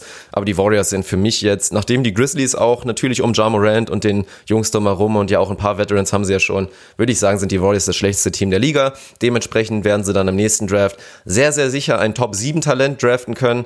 Deswegen der Pick, der eigentlich zu den Nets geht, wird definitiv nicht zu den Nets gehen. Der ist Top 20 protected und ich glaube, wenn er jetzt diesmal nicht konvertiert wird, dann wird daraus ja ganz verrückt, wird irgendwie ein 2025er Second-Round-Pick. Also das, was eigentlich so eine Positiv-Story war mit wow, die haben einen First-Runner für KD bekommen, ist jetzt weg. Vorher hätte es geil werden können, geil strukturiert von den Nets, weil das der unter die letzten 10 fällt, also von 21 bis 30, wäre nicht unrealistisch gewesen. So ist es jetzt ärgerlich für die Nets, aber ja, die Warriors, wie gesagt, mit Draymond, Clay und Curry werden 2021 automatisch ein Contender sein, werden die Chance an ihrem Roster ein bisschen rumzubauen. Ob ein D'Angelo Russell Trade bis dahin passiert, kann definitiv auch sein und dann in der Top 7 sollten die Warriors vielleicht auch, das wird dann halt spannend, wie sie das dann angehen. Wenn sie draften können, wird das vielleicht ein Trade, wird das, ja, oder wird das dann die Geschichte, wir gucken, ob wir Top 7 nicht das maximale Talent picken, sondern einen Impact-Player. Das wird jetzt schon spannend, aber gut, Zukunftsmusik. Definitiv und das Gute ist, dass wir jetzt mehr von Kai Bowman sehen werden bei den Warriors in der Rotation. Dieses, wer auch immer das ist, ey, keine Ahnung. Hat Potenzial, der nächste Jack Cooley zu werden, auf jeden Fall. Ach, gut. Ja, dann haben wir jetzt hier einen kleinen Downer, aber die gute Nachricht ist natürlich, und da blicke ich jetzt nicht nur zu Suns-Fans, deren Fenster irgendwie auf Kipp steht, sondern natürlich gucken wir auf unser Season Preview Ranking. Und wenn wir uns da mal kurz erinnern, wir hatten, weil du die Blazers vor allen Dingen drin haben solltest, und ja, wahrscheinlich werden sie sich da auch irgendwie wieder reinmogeln, die Schweine, obwohl ich sie gerne außerhalb der Playoffs sehen würde, ist ein Platz frei geworden. Weil wir hatten sieben absolute Loks verteilt, eins davon ging an die Warriors, Platz acht waren bei uns die Blazers, und jetzt gibt es für uns nur noch sechs Loks. Sechs feste Loks, also zwei Plätze offen zur Verlosung und dementsprechend natürlich gute Nachrichten für unsere Mavs, für die Luka Doncic Maniacs, für Luka Magic. Dass die Mavs jetzt in die Playoffs kommen, mit einem Team auf jeden Fall weniger, ist schon mal deutlich realistischer, realistischer geworden und mit der Aussage, die Mavs kommen in die Playoffs, fühle ich mich aktuell relativ wohl. Weiß ich nicht, wie es bei dir aussieht. Fühle ich mich auch wohl mit. Da gibt's für mich sehr, sehr viel, was sehr gut aussieht. Natürlich in erster Linie Luca. Christaps hat, glaube ich, noch eine ganze Menge Luft nach oben, was erstmal eine gute Nachricht ist, weil sie trotzdem bei, wo stehen sie? 3 und 1, glaube ich, irgendwie so, ja. Ähm, also da ist vieles, was mir gut gefällt. Mir gefallen schon wieder Carla als Rotations wie immer sehr, sehr gut. Seine zehn Mann, die er da gerade versucht zu etablieren, seine Bank-Line-Ups, das funktioniert alles nach wie vor sehr, sehr, sehr gut. Von daher geht das für mich schon in Ordnung so, dass sie da gerade Fünfter sind. Werden sie das bleiben? Wahrscheinlich nicht. Wir müssen natürlich wahrscheinlich auch ein kleines bisschen über die Wolves reden, die aktuell Zweiter sind, die jetzt sich auch sehr berechtigte Playoff-Hoffnungen machen. Ich bin immer noch skeptisch. Also ich glaube immer noch, dass das problematisch wird hinten raus und dass das, was Andrew Wiggins bisher da gebracht hat, nicht unbedingt sustainable ist. Na gut, er hatte ein gutes Spiel. also wenn ja, das nicht schon. sustainable ist, dann schon. ach du Scheiße. Ja, ich ey. glaube, naja gut, aber er war in den anderen Spielern nicht katastrophal und ich rechne eigentlich eher mit einem katastrophalen Andrew Wiggins. Ich fühle mich mit den Mavs besser als mit den Wolves, daran wird sich auch im Laufe dieser Saison nichts ändern, da ändert auch Carl Anthony Towns nichts dran. Von daher, was die Mavs angeht, weiß nicht, wo jetzt 538 so prediction-mäßig die Playoff-Odds sieht, wahrscheinlich schon im, im 60, 70 Prozent Bereich. Also die Tür ist das Fenster ist nicht auf Kipp, das Fenster, der Hebel ist auf jeden Fall offen und ich würde sagen, ich würde schon durchkommen. Jokic immer noch nicht, aber ich könnte schon durchgehen. ja, finde ich geil. Also da bin ich auch wirklich sehr positiv und all das, was du gesagt hast. Die Mavs werden einfach wieder unterschätzt, die beste Bank der Liga dahin klatschen, wie sie es über die letzten Jahre schon gemacht haben, mit deutlich weniger Talent, mit den JJ Barreas der Welt und inzwischen macht einfach wahnsinnig viel Sinn. Ist einfach geil, immer wieder diese Chemistry zu sehen und wenn die Mavs da sogar, was war das Spiel letztens, wo Luca wirklich Katastrophe war, Porzingis war Katastrophe und dann aber trotzdem neun Mavs, Double-Digit Scoring Scoring gab es zum zweiten Mal der NBA-Historie und die Bank rettet denen einfach den Arsch. Das ist auf jeden Fall geil. Und bei den Timberwolves können wir uns ja auch jetzt schon mal dran gewöhnen, das ist jetzt die natürliche Überleitung zu kurz nochmal diesem Schwergewichtskampf oder wie Charles Barkley natürlich bei TNT wieder einen schönen Moment hatte und meinte, das war eher so ein Snuggle, Snuggle-Festival, was die da gemacht haben, fand ich eigentlich auch ganz charmant.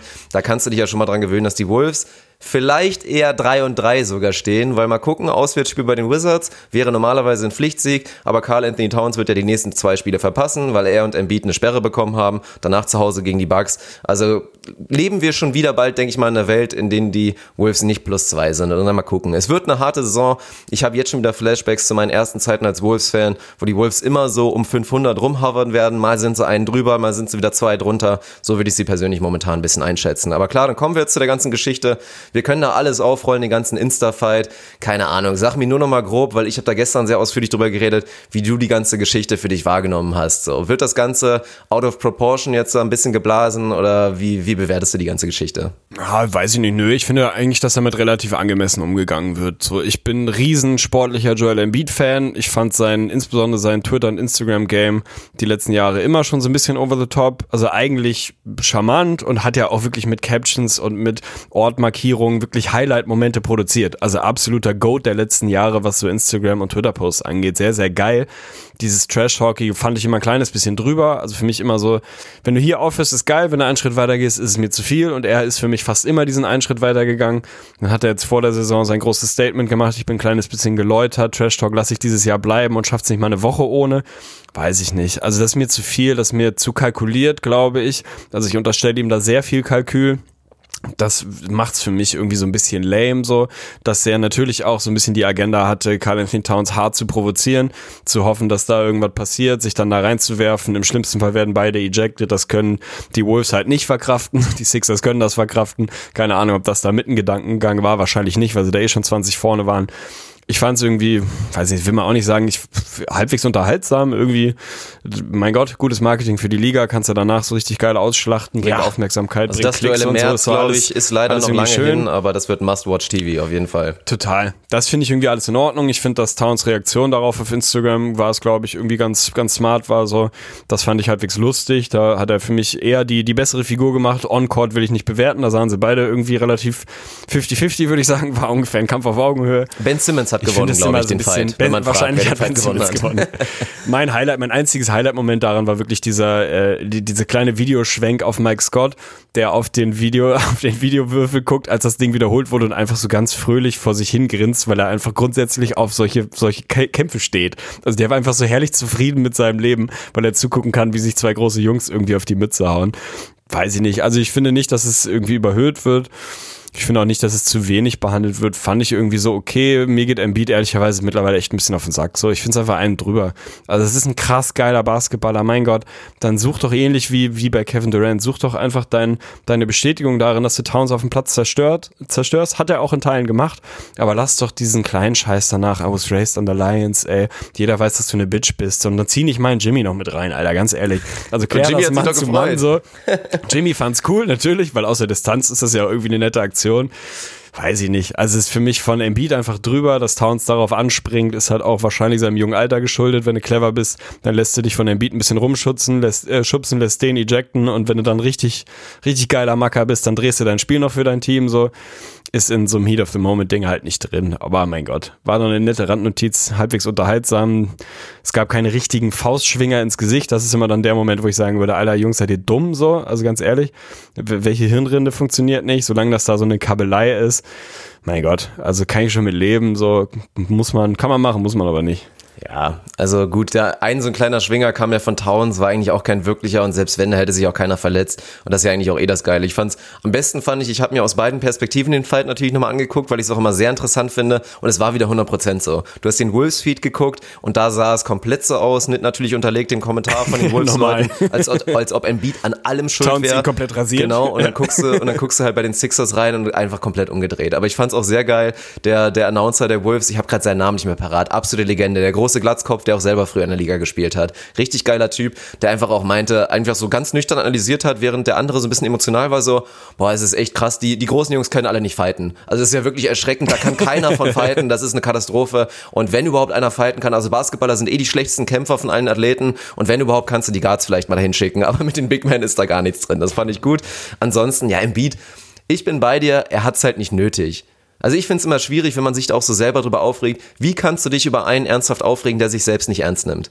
Und das tut er nicht. Ja, und es geht ja schon los mit dieser Caption, I was raised around lions. Das meint er ja nicht ernst. Er zieht ja nicht No, ernsthaft dieses. Löwen-Image durch. Das ist ja seit Jahren ein Running Gag. Weil das ja dadurch entstanden ist, Joel Embiid kommt aus Kamerun und irgendwann gab es halt mal so ein Interview, wo so ein NBA-Journalist, was auch immer, ihn quasi so gefragt hat, wie das denn gewesen wäre, in Afrika aufzuwachsen und hat das so hingedrängt, so von wegen, Joel Embiid war so ein Buschkind, der da irgendwie halt nur im Schlüpper oder am besten auch mit die ganze Zeit gliedfrei da rumlief und irgendwie gegen so einen zusammengeklebten Plastikball geballert hat und dann irgendwie ab und zu mal Basketball gelernt hat. Und dabei ist ja die Realität, er ist in einer gut betuchten Familie in einer großen Stadt in Kamerun groß geworden und hatte einfach so eine ganz normale Jugend. Und deswegen hat er ja irgendwann mal diese lustige Story, die ihm auch abgenommen wurde, erzählt, dass er mal gegen den Löwen gekämpft hätte, so quasi in der Steppe oder was früher. Also das ist ja das nächste Ding und dann ja. Insta-Beef fand ich witzig, den hat Towns auf jeden Fall gewonnen, weil er da natürlich seine Bilderwahl glorreich war, dieses geile Bild, wo er einen der- mit dem Finger, Finger auf Arm. Joel Embiid legt und Joel Embiid tut so, als ob er gerade wirklich ermordet wurde. Das war sehr schön, ja und dann Joel Embiid ist einfach ein bisschen kindisch, das kann man nicht lassen. Er ist ein Kind in einem Riesenkörper. Man kann ja auch fast eher davon ausgehen, dass er da nachher durchgezogen hat. Er hat ja unter, unter Towns Post, hat er ja selber drunter kommentiert, hat davon eine Sekunde später einen Screenshot gemacht, hat es dann in seine eigene Story gepackt, von wegen, ja, das wurde gelöscht. Und dann kommt irgendwie der Social Media Manager von Towns, der sagt, ey, wir haben seit drei Jahren keinen Kommentar gelöscht, das war wahrscheinlich Embiid selber. Alles ein bisschen kindisch. Kommen wir zu der Strafe. Zwei Spiele für jeden finde ich fast schon ein bisschen viel. Also ich wäre Echt? tatsächlich, Nee, ich nicht. ich, ich fände Team, ich wäre Team gewesen, eher keine bis maximal ein Spiel Suspension und ich finde es auch gut, dass, dass Simmons keine bekommen hat. Also da wird ja drüber gesprochen, Dangerous Chokehold sehe ich persönlich nicht so. Letztendlich musst du die Frage beantworten, hat Ben Simmons dazu positiv beigetragen, dass der Fight nicht weiter eskaliert ist? Ja. Auf jeden Fall. Hat er einen guten Job gemacht, wobei er ein bisschen Glück hatte, dass die Wolves Towns alle nicht geholfen haben, weil während Ben Simmons auf Towns da drauf liegt und da echt mit ihm ein bisschen rangelt, nicht ein Wolves-Spieler versucht irgendwie ihn da runterzuholen. Weil das hätte dann schon wieder Eskalationspotenzial gehabt, wenn man dann sieht, oh, der ist gerade auf unserem Jungen drauf, komm, lass alle auf ihn raufgehen. Das hätte dann vielleicht nochmal eskalieren können, aber ansonsten halb so wild und ich kann auf jeden Fall drüber schmunzeln über die ganze Geschichte das eh, ich finde die Strafe völlig angemessen, deswegen finde ich auch, dass insgesamt einfach, dass damit genau adäquat umgegangen wurde, das wurde halbwegs unterhaltsam gefunden, es wurde trotzdem einsortiert, als haut euch halt mal nicht aufs Maul, ihr Ottos, so, das ist auch nicht das Bild, was wir abgeben wollen. War aber auch alles nicht so wild, dass es da für Simmons keine Strafe gibt, finde ich auch richtig. Von daher ist das für mich, ja, so unter ferner Liefen hat man halt in zwei Wochen wieder vergessen. War witzig. Ich finde es gut, dass Towns irgendwie zumindest versucht hat, sein softes Image so ein bisschen aufzupolieren. Das ist so ein bisschen eine ähnliche Debatte, die auch über Devin Booker geführt wird, als er sich mit Pat Beverly angelegt hat vor irgendwie ein paar Tagen. Also gerade Jungs, denen man nachsagt, ein bisschen soft zu sein, vielleicht brauchen die das auch mal. Vielleicht braucht er mal seinen großen Moment, sich mal mit einem absoluten Beast wie Joel Embiid anzulegen, da seinen Mann zu stehen, sich ein bisschen zu rangeln, mal zwei Spiele auszusetzen und dann wieder von vorne anzufangen. Vielleicht ist es das, was, die, was der Junge mal brauchte. Von daher, meine Güte, nichts kaputt gegangen. War irgendwie ganz unterhaltsam und ganz ehrlich so, wenn es für Twitter-Content sorgt, dann ist es erstmal gar nicht so schlecht. Ja, und das sportliche Duell darf man ja nicht vergessen, gegen meiner Meinung nach ganz klar Joel Embiid. Also nicht nur 20-Point-Loss natürlich für die Wolves, aber es wurde mal wieder bestätigt. Towns ist offensiv über jeden Zweifel erhaben und vielleicht ohne Scheiß ist Towns, wird Towns als bester Offensivcenter of all time vielleicht in die, ja. in die Liga-Historie eingehen, weil er hat einfach das gesamte ja. Paket. Sein Postgame wird eher noch effizienter. Dazu hat er einfach einen Dreier, der seit Jahren bei über 40 Prozent liegt. Das ist geisteskrank. Der Mann kann da wirklich alles. Aber defensiv ist er trotz seines großen Körpers, trotz seiner langen Gliedmaßen und seiner eigentlichen Beweglichkeit, die er aber einfach nicht abrufen kann, ähnlich wie bei einem Andrew Wiggins das genauso der Fall ist, er kann Embiid einfach nicht verteidigen. Er kriegt da Probleme, er kommt in Foul Trouble, er hat dazu halt einfach auch so diese sensible Persönlichkeit, dass er halt davon, von dieser Pixerei, die Embiid halt wirklich macht. Und ohne Scheiß, ich kann mir vorstellen, weil deswegen, er hat ja, er hat ja Jimmy damit reingenommen und Jimmy, das war ja immer diese Geschichte, als er damals mit den Third Stringers, dazu kam ja auch noch ein Kommentar, gegen die Starter der Wolves gewonnen hat. Mit sowas kann Towns nicht richtig umgehen. Dementsprechend hat Jimmy ja immer so durch die Blume gesagt, der Typ ist soft. Und wer weiß, Alter, vielleicht hing Embiid ihm die ganze Zeit im Ohren. Ja, weißt du eigentlich, was Jimmy mir erzählt hat? Jimmy meinte, du bist eine richtige Muschi. So, und er ist nicht hier deine Freundin Freundin auch fremdgegangen langsam und hat sich von wem anders bumsen lassen und sowas. Also ohne Scheiß gehe ich fest davon aus, dass sowas in der Art passiert ist. Ja, ja, Deswegen hatte ja. Joel Embiid ja auch dieses glorreiche Zitat, dass er mal meinte, ja, Thema Trash Talk, er, es gibt nur einen Spieler, gegen den er kein Trash Talk macht, das ist Nikola Jokic, weil er halt einfach nicht antwortet.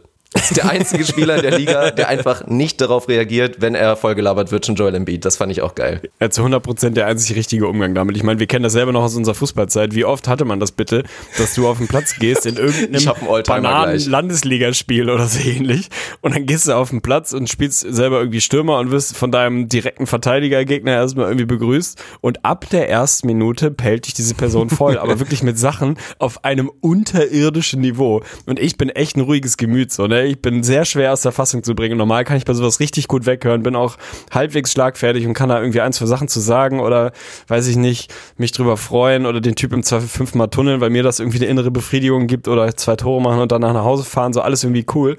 Aber ich hatte definitiv auch mal so einen, ich will den Vereinsnamen nicht mehr sagen, weil das hier irgendwie schlechtes, schlechtes Licht äh, auf diesen Verein werfen könnte. Aber der hat mich auf einem absurde Niveau vollgelabert ab der ersten Minute. Also wirklich äh, ab der allerersten. Ich kannte diesen Menschen nicht und der hat mich vollgepellt.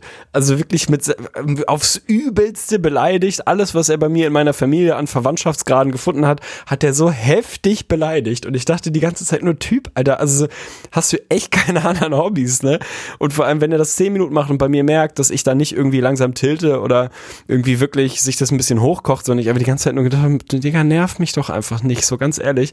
Wir haben das Spiel relativ klar gewonnen. Und er hat es durchgezogen. Es hat mir fast Respekt abgenötigt. Er hat mich 90 Minuten lang vollgelabert. Also wirklich absolut furchtbar. Das ist geil. Also ich war da, ich war da mal selber ziemlich gut drin. Also Trash Talk mit mir und meinem Verteidiger war auf jeden Fall immer am Start. Aber ich hatte ein All-Time-Highlight, als ich noch so ein, so ein schüchterner kleiner Junge war in der C-Jugend zu der Zeiten, als wir uns kennengelernt haben. Ich glaube, ohne Scheiß, erste Saison damals für Lüneburg, also das auch in der ersten Saison, wo wir zusammen gespielt haben, hat ein freundlicher südländischer Mitbürger damals mal zu mir im Spiel gesagt, ey, mein Vater hat eine Kettensäge. hat er eiskalt rausgehauen. Und Und Scheiß, ich war davon maximal eingeschüchtert. Ich dachte mir so, scheiße, Mann, Alter, der Vater ist ja wahrscheinlich mit dem Truck jetzt gerade auf dem Parkplatz und dann kommt er jetzt gleich mit Wenn der ich jetzt ein Kettensäge. Tor ne? mache, der Ja. hat eine Kettensäge. Und einmal war noch geil, Ja, geil. das ist, wird jetzt wieder so eine kleine Weird Flex Story, aber das fand ich auch einfach im Nachhinein sehr witzig, wobei es mir nie so vorkam. Ich habe wirklich in der, einen, in der einen Saison bei Uelzen damals, Landesliga, habe ich wirklich gegen den besten Verteidiger, den ich jemals hatte, gespielt. Das war ein, also ein Schwarzer, der wahnsinnig athletisch war, unfassbar schnell, viel stärker als ich, so unglaublich zweikampfstark. Und den habe ich halt die ganze Zeit im positiven Sinne vollgelabert. Ohne Scheiß, ich hatte halt wirklich totalen Respekt dafür und meinte die ganze Zeit, ey, du bist so gut, Mann, das ist so nervig, gegen dich zu spielen. Das ist so kacke, Mann, Alter, das ist echt krass. Du bist der beste Verteidiger, den ich jemals hatte. Und was ist passiert? Weil es echt glücklich lief, habe ich am Ende drei Buden gemacht. Bin dann zu ihm hingegangen. Am Ende meinte er nochmal so, boah, Digga, Alter, krass gut gespielt. Und er guckt mich nur so an und meinte so, Alter, ich habe dich zu 100% verteidigt und du hast drei Tore gemacht. Was willst du jetzt von mir? So, ne? Aber das war trotzdem, das war also Trash Talk im positiven Sinne. Reverse Psychology, so wie wir es oft auch bei unserer Ist so. Machen. Und da sind wir wieder bei der Überleitung. Was für eine Überleitung. Weil ich glaube, Meine wir haben Güte. jetzt alles abgehakt, was wir hier so grob besprechen wollten. Aber Arne hat ja, wie gesagt, noch ein paar Quizrubriken dabei, jeweils eine Frage. Das heißt, wir werden alle fünf Einspieler hören. Da freue ich mich eigentlich schon am meisten drauf. Und deswegen übergebe ich jetzt einfach an dich und bin gespannt, was passiert, Mann. Ich bin hyped. Ist so original der einzige Grund, warum ich das vorbereitet habe und diesen Hasselweg gegangen bin, weil ich alle Rubriken nochmal hören wollte. Also man kennt uns in, in den letzten Jahren vor allem als Quiz-Rubriken, Erfinder, Podcast, keine Ahnung was. Also wir haben, glaube ich, mittlerweile sieben verschiedene. Fünf davon haben es jetzt in diese Episode geschafft, beziehungsweise sogar sechs mit Blinker links. Ich habe mich jetzt aus den verbliebenen sechs von fünf davon bedient und jeweils eine Frage vorbereitet. Hat ein bisschen eine Besonderheit dieses Mal drin. A, es ist Small Sample Size Theater, was gerade bei den, sagen wir mal, sehr statistikbasierten äh, Rubriken schwierig wird für dich. Also natürlich eine Herausforderung, wenn du halt erst vier oder fünf Spiele gemacht hast und nicht schon 50 so, dann verschieben sich Dinge. Wie gesagt, ich habe da geschaut, dass es nicht völlig ausbricht, sondern halbwegs in Ordnung ist. Müssen wir mal gucken, wie das funktioniert.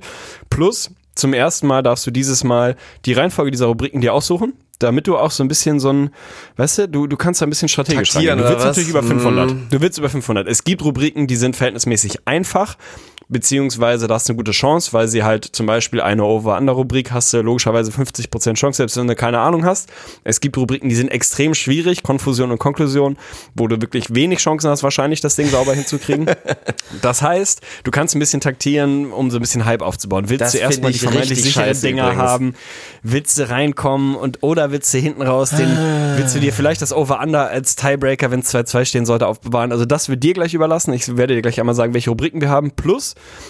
bei zwei dieser Rubriken, insbesondere bei der einen, die besonders schwierig ist, nämlich Konfusion und Konklusion, wirst du dieses Mal die Möglichkeit haben und auch beim Kuckuckskind, dir zwei Szenarien auszusuchen. Also ich habe da jeweils zwei Sachen vorbereitet. Ich werde sie dir sagen und du kannst dir das aussuchen, wo du der Ach, Meinung bist, dass Güte, weil das das Kuckuckskind kannst. so schwer ist, oder was? Nee, ist es eigentlich nicht, aber das ist eher eine thematische Frage, die, wo ich okay, nicht weiß, ob das, ob das gut passt. Also da kannst du dir einfach zwei aussuchen, Ja, gut, dann- um da so ein bisschen mehr Chancen zu haben. Ja, das ist das Wir Gute, haben dabei weil, dieses Mal. weil ich ja die Kontrolle über das Soundboard habe, überrasche ich dich dann quasi einfach mit der Wahl. Ich muss es gar nicht ich gut. verbalisieren, sondern So wir einfach auf den machen. Knopf und wir fangen an mit der so ersten Rubrik.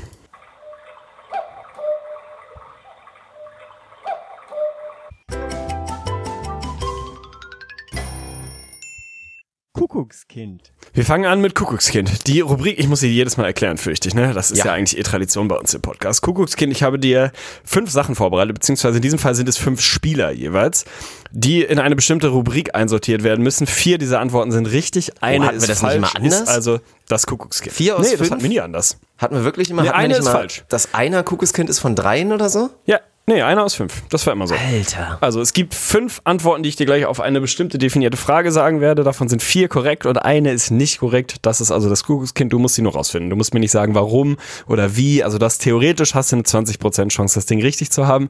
Ich bin gespannt. Wie gesagt, diesmal habe ich dir zwei vorbereitet, weil ich mir nicht sicher bin, ob das eine Thema schon ja, ob das für dich schon okay ist. Das einmal geht es nämlich um das Thema Rookies. Das andere Mal geht es um das Spiel der Rockets gegen die Wizards. Dieses historische Spiel, was 370 zu 368 oder so ei, ausgegangen ei, ist. Ich sag dir die Szenarien einmal. Ich sag dir die Szenarien und dann kannst du dir überlegen, womit. Nee, mach ich nicht. Mach ich nicht. Bleib dabei. So. Einmal geht es um Rookies, die Top-Rookies, kann ich dir schon mal sagen. Es geht um die Top-Rookies und einmal geht es um das historische Spiel, in dem Harden 59 gedroppt hat. Na gut, dann, also sagen wir mal so, ich werde mir Nimm als Out mit Sicherheit, weil dafür, dass du es auch vorbereitet hast, ich will auf jeden Fall das andere auch hören. Und sollte ich beim ersten Okay. falsch liegen, werde ich dich auf jeden Fall so lange voll labern, bis ich irgendwie die Chance habe, mir einen halben Punkt noch zu holen bei der zweiten Frage. Aber fangen wir doch einfach mal mit den Rookies an. Ich nehme ich nehme die ich Rookies, gut. ich entscheide mich für die Rookies und dann gucken wir mal, will ich gleich auf jeden Fall auch noch hören, was es beim anderen gewesen wäre. Okay, das andere ist, glaube ich, ein bisschen einfacher. Wir fangen mit den Rookies an, finde ich gut. Also du musst auch mal ein bisschen was riskieren. Ich will von dir wissen, die Top 5 Rookies in dieser Saison, was Points per Game angeht. Es sind mindestens vier gespielte Spiele notwendig. Also ich habe die Jungs rausgerechnet, die gegebenenfalls in dieser Liste sind und nur ein Spiel gemacht haben, damit das hier auch halbwegs vernünftig funktioniert. Zum Beispiel so Michael Porter ist jetzt nicht mit drin, der hat ein Spiel gemacht. Ja. Ich sag dir gleich die fünf Jungs und einer davon ist eben nicht in den Top 5. Den will ich von dir wissen. Bist du aufnahmefähig? Hm? Ja, ich Jetzt bin an, Natürlich an aufnahmefähig. der Stelle, holt eure Schreibnotizblöcke raus oder was weiß ich, macht das digital, zockt mit, ey. Das, das ist Sinn der Übung. Ich mache das ja nicht nur für dich in dem Fall, sondern für alle. Ja, also in dem Fall muss Die man natürlich für, für ein, zwei Leute noch betonen, die es jetzt später hören. Wir reden natürlich Stand nachmittags 1.11. Also da müsst ihr So ein kleines bisschen zurückdenken, aber los geht's. Ich bin gespannt. Ich habe das, nur um das nochmal wegzuschieben, die Reihenfolge, in, die, in der ich sie dir sage, ist alphabetisch, damit du nicht irgendwie glaubst, ich packe ihn in die Mitte, ich packe ihn ans Ende, an Anfang, wie auch immer, da gibt es keine Strategie. Mhm, Psychologie mit es drin, ist okay, alphabetisch. gut. Nachname alphabetisch. Nummer eins RJ Barrett von den Knicks. Mhm. Nummer zwei Rui Hachimura von den Wizards. Nummer drei der Spanier der Miami Heat, Tyler Erro. Nummer vier John Morant von, von, den, der. von den Grizzlies. Ja, der, das muss, der, der muss so, der Name muss sich etablieren. Also Ja Morant ist Nummer 4 in der Liste und Nummer 5 ist natürlich Kendrick Nunn, nochmal Miami Heat. Bitte nochmal die Kandidaten wiederholen. Bitte nochmal die Kandidaten RJ wiederholen. Barrett von den Knicks, Rui Hachimura von den Wizards, Tyler Erro von den Heat, Ja Morant von Memphis und nochmal Kendrick Nunn von den Heat. Du musst ein bisschen mitbedenken, die Heat hatten letzte Nacht als einziges dieser Teams, die hier involviert sind, ein Spiel. Das heißt, da kann sich das gegebenenfalls ein bisschen verschoben haben, falls du schon mal irgendwie drüber gestolpert bist. Wir, wir reden nur über Points per Game und es müssen mindestens vier gespielte Spiele sein. Ja, Wer gehört nicht in die Top 5 und ist damit das Kuckuckskind?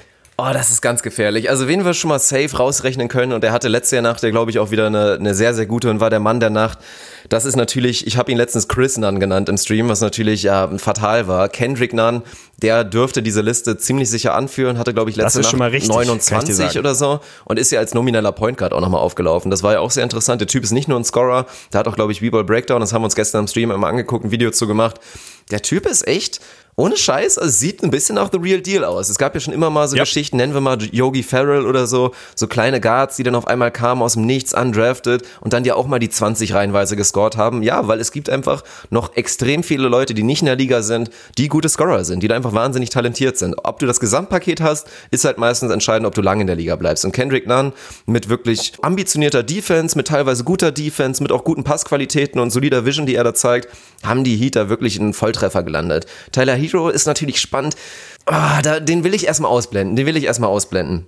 RJ Barrett ist, glaube ich, ziemlich sicher ebenfalls mit drin. Den würde ich auf die zwei oder drei setzen in der Liste. Sieht für mich auch maximal solide aus bisher, wenn wir mal die Rookies ein bisschen. Also ich habe ja immer meine magische Grenze sind 30 Spiele. Wenn ich 30 Spiele von einem Rookie geguckt habe, dann erlaube ich mir erst ein Urteil.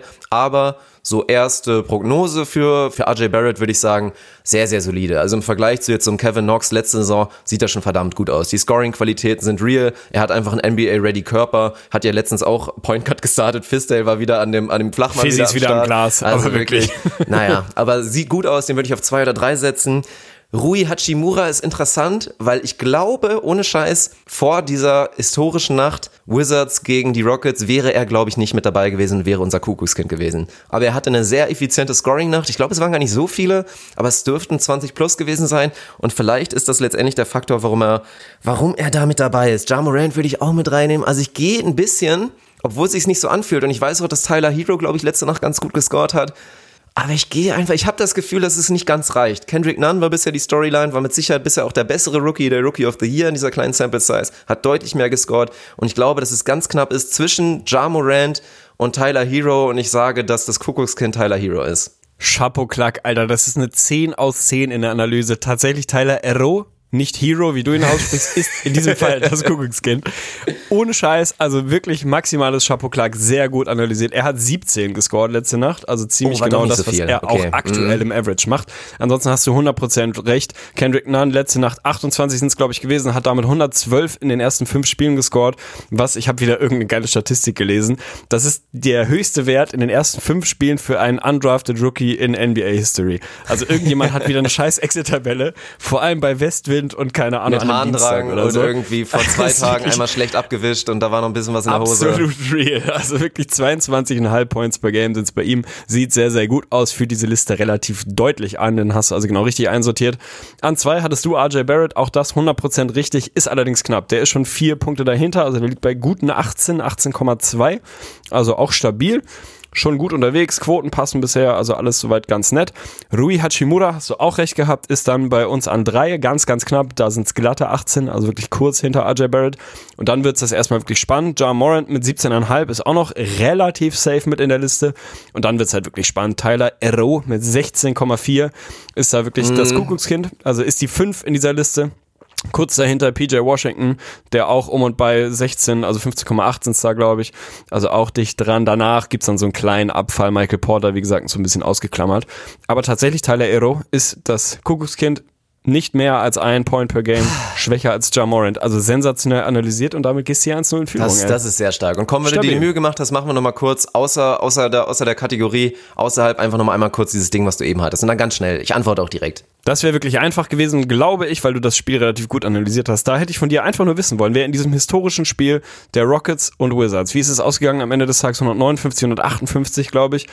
Harden mal ausgeklammert mit seinen 59. Ich will wissen, wer von den fünf Jungs keine 20 Points gescored hat. Also weniger als 20. Denn in diesem Spiel durfte jeder mal ran, bei 160 Punkten knapp. Bradley Beal, Davis Bertans, auch das ist alphabetisch übrigens, Clint Capella, der eben genannte Rui Hachimura und Russell Westbrook. Wer hat die 20 nicht geschafft in diesem Spiel? Dann müsste es ohne Scheiß, glaube ich, Westbrook gewesen sein, oder? Hatte nicht Bertans auch irgendwie 20 plus? Also Bertans oder Westbrook? Ich wollte schnell machen, ich glaube, dann war es tatsächlich Westbrook. Absolut stabil, der ist bei 17 gelandet Ja. am Ende. Tatsächlich Bertans 21, Capella 21, Hachimura 23, hattest du eben richtig gesagt, der hat sich da hinten raus nochmal höher in die Liste geschoben. Biel mit seinen 46, selbstverständlich. Habe ich mir gedacht, 14 aus das ist so einfach 20 ist, übrigens. Ne? Hättest du damit gerechnet, wenn dir einer gesagt hätte, die Wizards machen über 150 Punkte, hättest du dann gesagt, ja klar, Biel nimmt 20 Würfe und macht davon 14 und geht für 46? Nee, du hättest eher so mit Und sie 45 verlieren? Würfen Nee. gerechnet, oder? Safe, safe. Also unfassbar effiziente Ja, Nacht. krass. Mhm. Sauber, ey. also du bist bei, sagen wir mal, 1,5 zu 0. Also wenn es hinten raus eng wird, dann gebe ich dir den Punkt für, für Westbrook hier auch noch Okay. mit. Stabil. Weiter geht's. Und du entscheidest Ah, ja, ich mit entscheide. Einspieler die nächste Rubrik. Gut, Ja. dann machen wir es ganz stumpf und gehen hier auf diese nächste Rubrik, die mir auch sehr am Herzen liegt. Weißt du, was du bist? Lügen tust du. Das bist du. Fakt oder Fiktion? Stabil. Fakt oder Fiktion, sehr einfach und schnell erklärt. Ich habe dir ein, eine Aussage vorbereitet und du musst die bewerten. Ist sie richtig? Dann ist es Mhm. ein Fakt. Ist sie ausgedacht? Dann ist es Fiktion. Also Jonathan Frakes ist auf jeden Fall Freund des Podcasts übrigens. Zusammen mit Billy Donovan und Martin ja. Luther. Guter Freund des Podcasts. Es ist wirklich relativ simpel. Ich habe eine Aussage für dich. Du sagst Fakt oder Fiktion. 50-50 Chance. Was will man mehr? Finde ich clever von dir, dass du dir mindestens 50% Chance direkt 2-0 in Führung zu gehen genommen hast. Was ich von dir wissen will. James Harden, beziehungsweise meine Aussage, James Harden und Eric Gordon nehmen in dieser Saison mehr Dreier per Game als die San Antonio Spurs. Fakt oder Fiktion? Uiuiuiuiui. Das ist natürlich äh, sehr, sehr interessant. Die Spurs, was nehmen die an Dreiern? Ich habe ehrlich gesagt rein statistisch auch die Spurs gar nicht so sehr verfolgt jetzt, weil ich das einfach so richtig schön kopfnickend, wie so der Onkel an der Seitenlinie einfach wahrgenommen habe. Die Spurs gewinnen, geil. Und habe da gar nicht so genau reingeguckt. Harden sind das überhaupt so viele Dreierversuche verhältnismäßig für ihn momentan? Er war da ja auch in teilweise Spielen sehr, sehr zurückhaltend unterwegs. Also man ist da ja mal geneigt zu sagen, boah, der geht schon langsam auf die 20 per Game zu oder irgendein so Scheiß. Ich würde fast sagen, dass er da unter 15 oder so vielleicht irgendwo liegt und dann Eric Gordon, wie viel nimmt der? Lass ihn vielleicht auch nochmal 10 nehmen pro Spiel, dann wären wir bei so 23, 24 Dreiern pro Spiel eventuell und nehmen die Spurs ernsthaft weniger als 24 Dreier pro Spiel, wenn wir jetzt bei meiner Rechnung bleiben. Ist das ernsthaft so? Das kann ja eigentlich Da kaum musst sein, du mir oder? beantworten. Dann wäre es Fiktion. Vielleicht ist es auch ein Fakt. Ja, also ich, ich eier jetzt nicht mehr lange rum. Ich habe meine, meine Rechnung aufgestellt. Ich glaube, dass das gar nicht so viel ist, verhältnismäßig. Also man hätte denken können, dass es mehr ist bei Gordon und Harden zusammengerechnet. Und ich habe zwar nicht genau drauf geguckt, klar, die Spurs werden da wieder ihren ganz normalen Ball spielen mit LaMarcus Aldridge und mit DeMar DeRozan. Wobei der ja auch, hat er nicht am Anfang der Saison einmal drei aus drei Mann getroffen oder so, da war das Preseason, was weiß ich, Digga. Ich glaube, dass es Fiktion ist. Es tut mir leid, aber das ist leider falsch. Das ist in diesem Fall tatsächlich ein Fakt. Ist meine Rechnung mit den Rockets falsch oder nehmen die Spurs Nee, die ist wirklich so wenig? Deine Spurs-Rechnung ist falsch. Die Anrechnung war, war perfekt. Krass. Tatsächlich, James Harden liegt bei 13,5 Attempts, also ziemlich genau da, wo du ihn einsortiert hast, trifft auch satte drei davon, also schießt 22% von draußen dieses Jahr, also eine Tegen-eske Quote auf jeden Fall.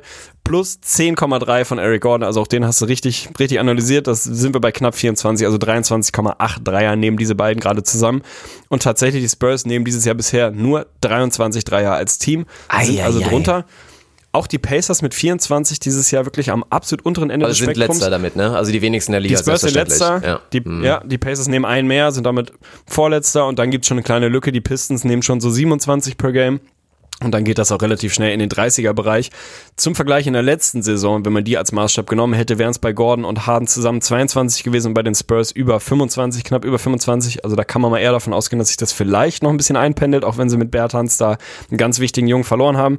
Aber ich gehe nach wie vor davon aus, dass bei den Spurs noch ein bisschen was gehen wird und vor allem Bryn Forbes wirklich das grünste aller Lichter bekommen wird und mal endlich richtig ballern darf. Ist leider tatsächlich eine Faktaussage gewesen. Also ist das hier der Ausgleich 1-1. Das ist ärgerlich. Tut immer weh, den Cointoss zu verlieren. Deswegen gehe ich jetzt Ja, auf keinen fair. Fall auch auf über den Wolken. Also das könnte ich nicht verdauen. Wenn ich jetzt zweimal hintereinander 50-50 verkacke, deswegen würde ich mal behaupten, gehen wir jetzt zu folgender Rubrik. Ich spiele LeBron James, der hat 375 Pferdestärken. Dann spiele ich Rick Carlisle, der ist von 0 auf 100 in 1,7 Sekunden. Oh Gott. kurz, kurz vergessen, wie der Einspieler geht. Ich habe auch wieder vergessen, das ist einer von vielen NBA-Einspielern, in dem du so eine Bombe eingebaut hast. also auf jeden Fall ist real. Gibt's Bombe Airhorn und und die oder Bombe Airhorn, ja. Das ist ein solides Battle auf jeden Fall. Was ist NBA Quartett? Eine Quizrubrik, bei der in diesem Fall zwei Spieler gegeneinander antreten und in den großen fünf Boxscore-Kategorien, nenne ich sie mal, gegeneinander antreten. Das heißt, es sind Points per Game, Rebounds per Game, Assists per Game, also die großen drei Counting-Stats. Dazu die Field Goal-Quote und die Freiwurfquote. Man könnte jetzt auch anfangen und sagen, Field Goal-Quote ist nicht aussagekräftig, ihr müsst Effective Field Goal oder True Shooting Percentage nehmen, was auch immer. Wir machen es einfach. Die Quote aus dem Feld, die Quote von der Linie und die drei großen Counting-Stats. Treten sie gegeneinander an, sind fünf Kategorien.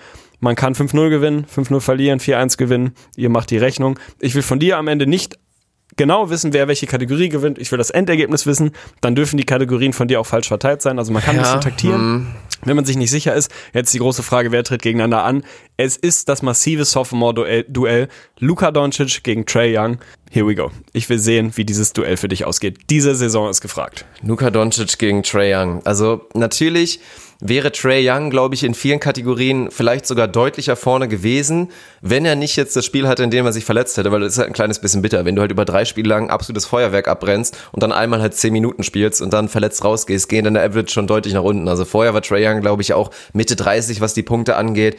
Und ja, es ist, bin ich mir schon mal relativ unsicher, aber ich glaube, ich gebe die zwei großen Kategorien Punkte per Game und Assists per Game gebe ich schon mal an Trey Young. Setze ich mir mal einen Haken hinter. Ich habe mir eine kleine Tabelle gebastelt. Rebounds müssten relativ sicher an Doncic gehen, würde ich mal behaupten. Und da sind wir beim Thema Field Goal Quote, Freiwurfquote. Freiwurfquote würde ich einfach mal auf Safe, auf Young gehen. Doncic war da schlecht in der letzten Saison. Ich glaube, er ist improved. Also ich hoffe, dass er, hoffe und denke, dass er inzwischen auch bei 80 liegt. Aber er hat Trey Young hat sonderlich viele daneben geworfen. Glaube ich ebenfalls nicht. Und dann sind wir bei der Field Goal Quote, die bei Young noch hervorragender sein müsste eigentlich als bei, als bei dem Luka Doncic aktuell. Äh, Ich weiß es nicht genau, es tut ein kleines bisschen weh, aber ich gehe, nee, Young war zu gut, Young war zu effizient in seinen Spielen. Das ist der nächste Haken bei Trey Young und damit bin ich nur bei den Rebounds bei Doncic und bin bei einem 4-1 für Trey Young. Hundertprozentige Stabilität im Podcast, das ist 100% richtig. Damit gehst du 2-1 in Führung, Alter. Sauber. Sauber, sauber. Um das ein bisschen aufzulösen. Natürlich habe ich es dir ein bisschen schwer gemacht durch das Spiel, wo Trae Young halt nicht genug Minuten gespielt hat. Ich habe aber ein bisschen drauf geschaut, ob das das völlig verzerrt und in total falsches Ich Licht hätte sie immer noch das Schirm gehabt, das wäre schon fair gewesen. Genau, genau. Ich hätte es dir auch gesagt, wenn du das jetzt nicht selber erwähnt hättest, hätte ich es dir nochmal für, fürs Gefühl mitgegeben.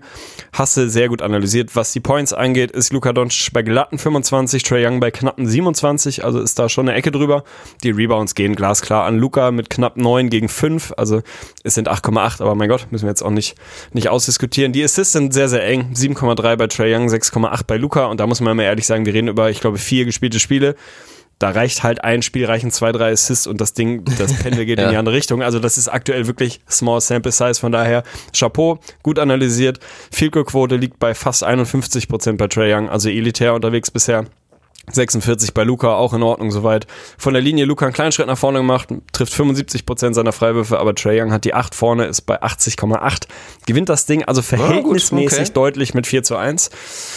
Und ja, Dirk Funk geht 2-1 in Führung hier. Ah, ja, ja. Sauber. Und dann, was, was machen wir jetzt natürlich? Wir behalten uns Konfusion und Konklusion natürlich für den Lust, für den, für den, für den Schluss offen, damit es richtig Stabil. heiß hier wird. Und dann gehen wir jetzt weiter. Was fehlt dementsprechend noch? Ich habe den Einspieler hier schon laufen. Über den Wolken. Mein Lieblingseinspieler, ne? Muss der Glaube wohl grenzenlos sein.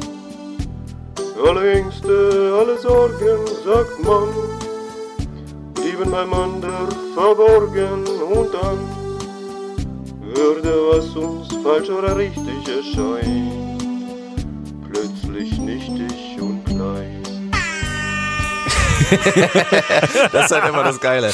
Du hängst da so Es und denkst dir, der Einspieler ist ja schon solide, aber irgendwas fehlt. Also so ein bisschen Würze brauchen wir noch und dann natürlich. Also eigentlich fehlt die Explosion auch noch im Schluss. Airhorn und dann am Ende noch Explosion. Muss ich nochmal aufarbeiten. Das Airhorn ist das Kreuzkümmel unter den Gewürzen. Ohne Scheiß. Das ist immer, du, du hast ein gutes Essen gekocht und denkst so, ja, keine Ahnung, irgendwas fehlt. Dann haust du einfach so einen Eimer Kreuzkümmel rein und dann ist geil. Das ist wie mit dem Airhorn, ey. Das Ding plätschert die ganze Zeit vor sich hin, macht total Verstehe schöne ich, was du Stimmung. meinst, aber ich glaube, viele von unseren so- Hörern werden jetzt denken, Kreuzkümmel, Bruder? Überragendes Gewürz. Also- Lass wir machen mal die großen fünf Gewürze. Ja. Das, das nehmen wir uns mal Machen vor. wir mal, ja. Kreuzkümmel, richtig underrated. Na gut. Stabil, über den Wolken. Also, sehr schöner Einspieler, sehr lang erklärt. Es ist eine Over-Under-Rubrik. Punkt aus Ende. Ich habe was vorbereitet, inklusive einem Over-Under, was ich dir damit auf den Weg gebe. Du nimmst das Over, du nimmst das Under. Ist richtig oder falsch. Also im Prinzip ähnlich wie Fakt oder Fiktion. Für dich schon die Chance, über 500 zu gehen. Das, die Aussage, die ich dir vorbereitet habe. Ich will von dir wissen, Spieler, die dieses Jahr ein Michael Dublé-Dublé aus Punkten und Rebounds averagen. Also wir reden über ein Double-Double. Ja. Punkte und Assists zählt nicht. Rebounds Oh, und Assists, falls das irgendein Verrückter haben sollte. Keine Ahnung. Wir reden über Punkte und Rebounds. Also klass eher tendenziell klassische Big Man Stats, auch wenn das natürlich mittlerweile auch andere Jungs auflegen können. Ei, ich gebe dir ei, einen Tipp. Im letzten Jahr waren es 16, die das über die Saison Letztes Jahr produziert haben. 16. Mm, Das Over-Under, was ich dir ansetze für dieses Jahr, liegt bei 17,5. Und ich will von dir wissen, ist es das Over oder ist es das Under? Eieieiei. Also, Was ich dazu sagen muss, ich muss das noch ganz kurz eingrenzen. Ich habe die Andre Ayton und Marvin Bagley rausgerechnet. Die würden Ah, okay. theoretisch eins Einfach- averagen, haben aber nur ein Spiel Ja, gemacht. okay. Das zählt nicht. Mindestens drei gespielte Spiele sind es für mich, um zu qualifizieren. Mhm. 17,5 ist das Over-Under. Ja, dann könnte ich jetzt ganz analytisch rangehen und könnte erstmal überlegen, 17 Leute im letzten Jahr, wer war das alles so und liefern die in 16 dieser im Saison? letzten 16 Jahr. war es im 16. letzten Jahr. Und wie viele davon liefern wahrscheinlich auch wieder ein Dublé, Dublé? Ah, ich bin geneigt, ich mach's glaube ich einfach mal relativ kurz. Ich bin geneigt, glaube ich, das Over zu gehen, weil es sind aktuell wegen Small Sample Size und wegen auch teilweise schönen Saisonstarts sind da halt Leute bei. Ich denke da an einen, an einen Cody Zeller, ich denke an einen Tristan Thompson, die da aktuell noch ein Dublé, Dublé averagen, was ja gut im Falle von Thompson wahrscheinlich sogar bleiben kann. Cody Zeller wahrscheinlich vielleicht eher ein bisschen weniger, wobei auch da ehrlich gesagt, also sind so ein paar neue Kandidaten mit reingekommen in den Pool und mir würden jetzt relativ wenige einfallen, bei denen ich jetzt sage, die sind da nicht mit dabei. Von daher, ich mach's kurz, ich bin gespannt auf die Auflösung und sage, dass es mehr Leute sind. Ich gehe aufs Over. Ist leider falsch, aber Nein. dramaturgisch natürlich genau richtig, denn jetzt steht 2-2. Ich war mir auch nicht sicher, wo ich das Over-Under ansetzen soll. Ich hatte es vorher bei 18,5. Hättest du dann trotzdem das Over genommen oder hättest du dann das Under genommen? Das wäre für mich jetzt nochmal wichtig, weil ich war mir nicht sicher, wie knapp ich es machen soll. Tatsächlich, de facto, letztes Jahr waren es 16. In diesem Jahr sind es auch wieder 16. Es wäre also das Under gewesen. Und das finde ich genau spannend daran. Es sind ein paar Leute reingekommen, die du mit in Teilen erwähnt hast, aber es sind auch ein paar rausgefallen. Ansonsten sind es die gleichen Jungs. Also von diesen 16 sind 12 die gleichen wie auch im letzten Jahr. Muss ich jetzt nicht alle aufzählen. Ihr habt sie wahrscheinlich vor Augen. Die Anthony Davises und so weiter dieser Welt, die damit reingehören. Die Embiids, die Giannis's, die Townses, die Westbrooks, die Vucevic's und so weiter und so fort. Neu dabei, du hast zwei davon schon angesprochen. Dieses Jahr tatsächlich Cody Zeller bisher. Dann selbstverständlich Big Man Beast Incoming Bam Adebayo, der da dieses Jahr dabei ist, der da im Zweifel auch im, am Saisonende dabei sein Mhm. Thomas Bryant sollte, auch wenn da nicht? Tatsächlich Thomas Bryant wäre der vierte im Bunde, Domantas Sabonis, beziehungsweise Sabonis macht's dann voll. Ich glaube, ich habe ein bisschen zu sehr ausgeblendet. Da sind halt Wer ein paar. Jungs mit dabei. Ja. Steven Adams zum Beispiel schon katastrophalen Start gehabt, weil er nicht ganz fit ist. Offensiv, der wird die Punkte nicht haben, ziemlich sicher. Steven Adams war auch im letzten Jahr nicht drin tatsächlich. Habe ich nicht genau reingeguckt, woran es letztes Jahr gescheitert ist. Wahrscheinlich an den Rebounds. Ach, stimmt, Aber Steven Adams ist weder noch was? drin. Ja. Krass. Ja. Na gut, selbst bei Bei Rudy Steve weiß ich Adams auch aktuell im letzten Jahr neuneinhalb Rebounds. der Scoring Output auch noch nicht ganz da, wo ich ihn gerne sehen würde bei Rudy. Na, schade, schade. Rausgefallen tatsächlich, um das zu Ende zu bringen, sind unter anderem der verletzte Josef Nurkic, die Andre in einer anderen Rolle mittlerweile keine Double-Double-Maschine mehr, Clint Capella aktuell nicht dabei, Rudy Gobert nicht dabei. Das heißt, vier rein, vier krass. raus. Landen wir wieder bei 16, wäre das Under gewesen, dementsprechend Eieiei, steht es und jetzt 2 kommen wir zu 2 natürlich zum Showdown. Konklusion und Konklusion entscheiden. Scheiße, okay. Das Gute ist, Oh, ich wollte auch schon da, machen. also, auch da habe ich dir zwei vorbereitet. Also auch da kannst du aussuchen, welche du lieber machen willst, um dir vielleicht die bestmögliche Chance Okay. für die schwerste Ja. unserer Quizrubriken Ja, zu das sichern. macht's noch besser. Und vielleicht kann ich ja dann noch bei dem anderen noch einen halben Punkt rausgrinden und wir landen zumindest bei 500. Wäre auch das erste Mal, dass Safe. wir Alltime, dass wir bei 500 landet. Aber gut, ein Spieler, los geht's. Nenn mir die fünf besten NBA-Podcasts. Was? Äh, Ich, ich weiß es nicht. Bill Simmons, äh, Zach Lowe, ins Gesicht von Staudemeyer? Ich weiß es nicht. Sag es! Konfusion und Konklusion. zeigt auch mal wieder, ganz ehrlich, wir haben jetzt wirklich fünf verschiedene Einspieler, von denen du, Shoutout, vier davon gemacht hast. Äh, Fun Fact, den schlechtesten davon habe ich gemacht. Könnt ihr euch jetzt überlegen, welcher das ist. Aber du zeigst deine absolute Versatilität. Also du bist ein wandelndes 5x5, was Einspieler angeht. Ohne Scheiß. Da geht ja alles. Da geht von Drama bis, äh, also wirklich, äh, in diesem Fall jetzt eher so Ohne Airhorn und Explosion. Dieser Schrei, ohne Airhorn, also wirklich stabil. Konfusion und Konklusion. Was heißt diese Rubrik? Ich habe dir was vorbereitet, was wie immer auch in den anderen Rubriken aus fünf Antworten besteht. Du musst mir dieses Mal aber nicht sagen, welche ist die richtige, sondern du musst sie sortieren. Eine Aufgabe könnte sein, ich nenne dir fünf Spieler, du musst sie nach Alter sortieren oder nach Größe oder nach, weiß ich nicht, Länge ihres Ja. besten Teils oder was auch immer. In diesem Fall ist es ein bisschen was anderes geworden. Es sind zwei Teams. Und ich will, dass du sie mir nach Points per Game der Spieler, also die einzelnen Spieler, die ich dir äh, andersrum. ei, Ich will ei, wissen, wer sind die fünf Topscorer dieser beiden Teams in der richtigen Reihenfolge. Das macht diese, diese Aufgabe so schwierig, weil wenn man einen falsch einsortiert, dann kann man diese Aufgabe nicht mehr lösen. Das heißt, du hattest jetzt zwei Over-Under-Rubriken, die hast du leider beide verpasst. Ich hatte ein bisschen darauf, äh, also zwei 50-50-Rubriken, ich hatte ein bisschen darauf spekuliert, dass eine davon zumindest mal richtig ausgeht. Jetzt wird's schwer, aber das wäre auch die Krönung, das hinten raus rauszugrinden. Zwei Teams, sortieren nach den fünf Topscorern Points per Game. Wie könnte es anders sein? Du kannst dir aussuchen, nimmst du meine Chicago Bulls oder nimmst du deine Phoenix Suns? Oh, dann fühle ich mich natürlich wohler bei den, bei den Phoenix Suns, würde ich mal behaupten. Was ich dir dazu sagen muss, bevor du dich entscheidest, Ja. auch da habe ich Aiden rausgerechnet. Der gehört hier nicht. da hast du Aiden rein. rausgerechnet. Hat ein Spiel gemacht, reicht mir nicht. Ja, komm, machen wir einfach die Suns und dann, dann schauen wir mal. Vielleicht kriege ich irgendwie noch einen halben Punkt bei den Bulls. Es wird schwer, ich glaube Alltime, ich glaube, es ist einmal passiert bei Konfusion und Konklusion, dass mal irgendwas Ja, richtig ich war. glaube, ja. Aber Ja, es ist natürlich die, die schwerste und die heftigste Rubrik.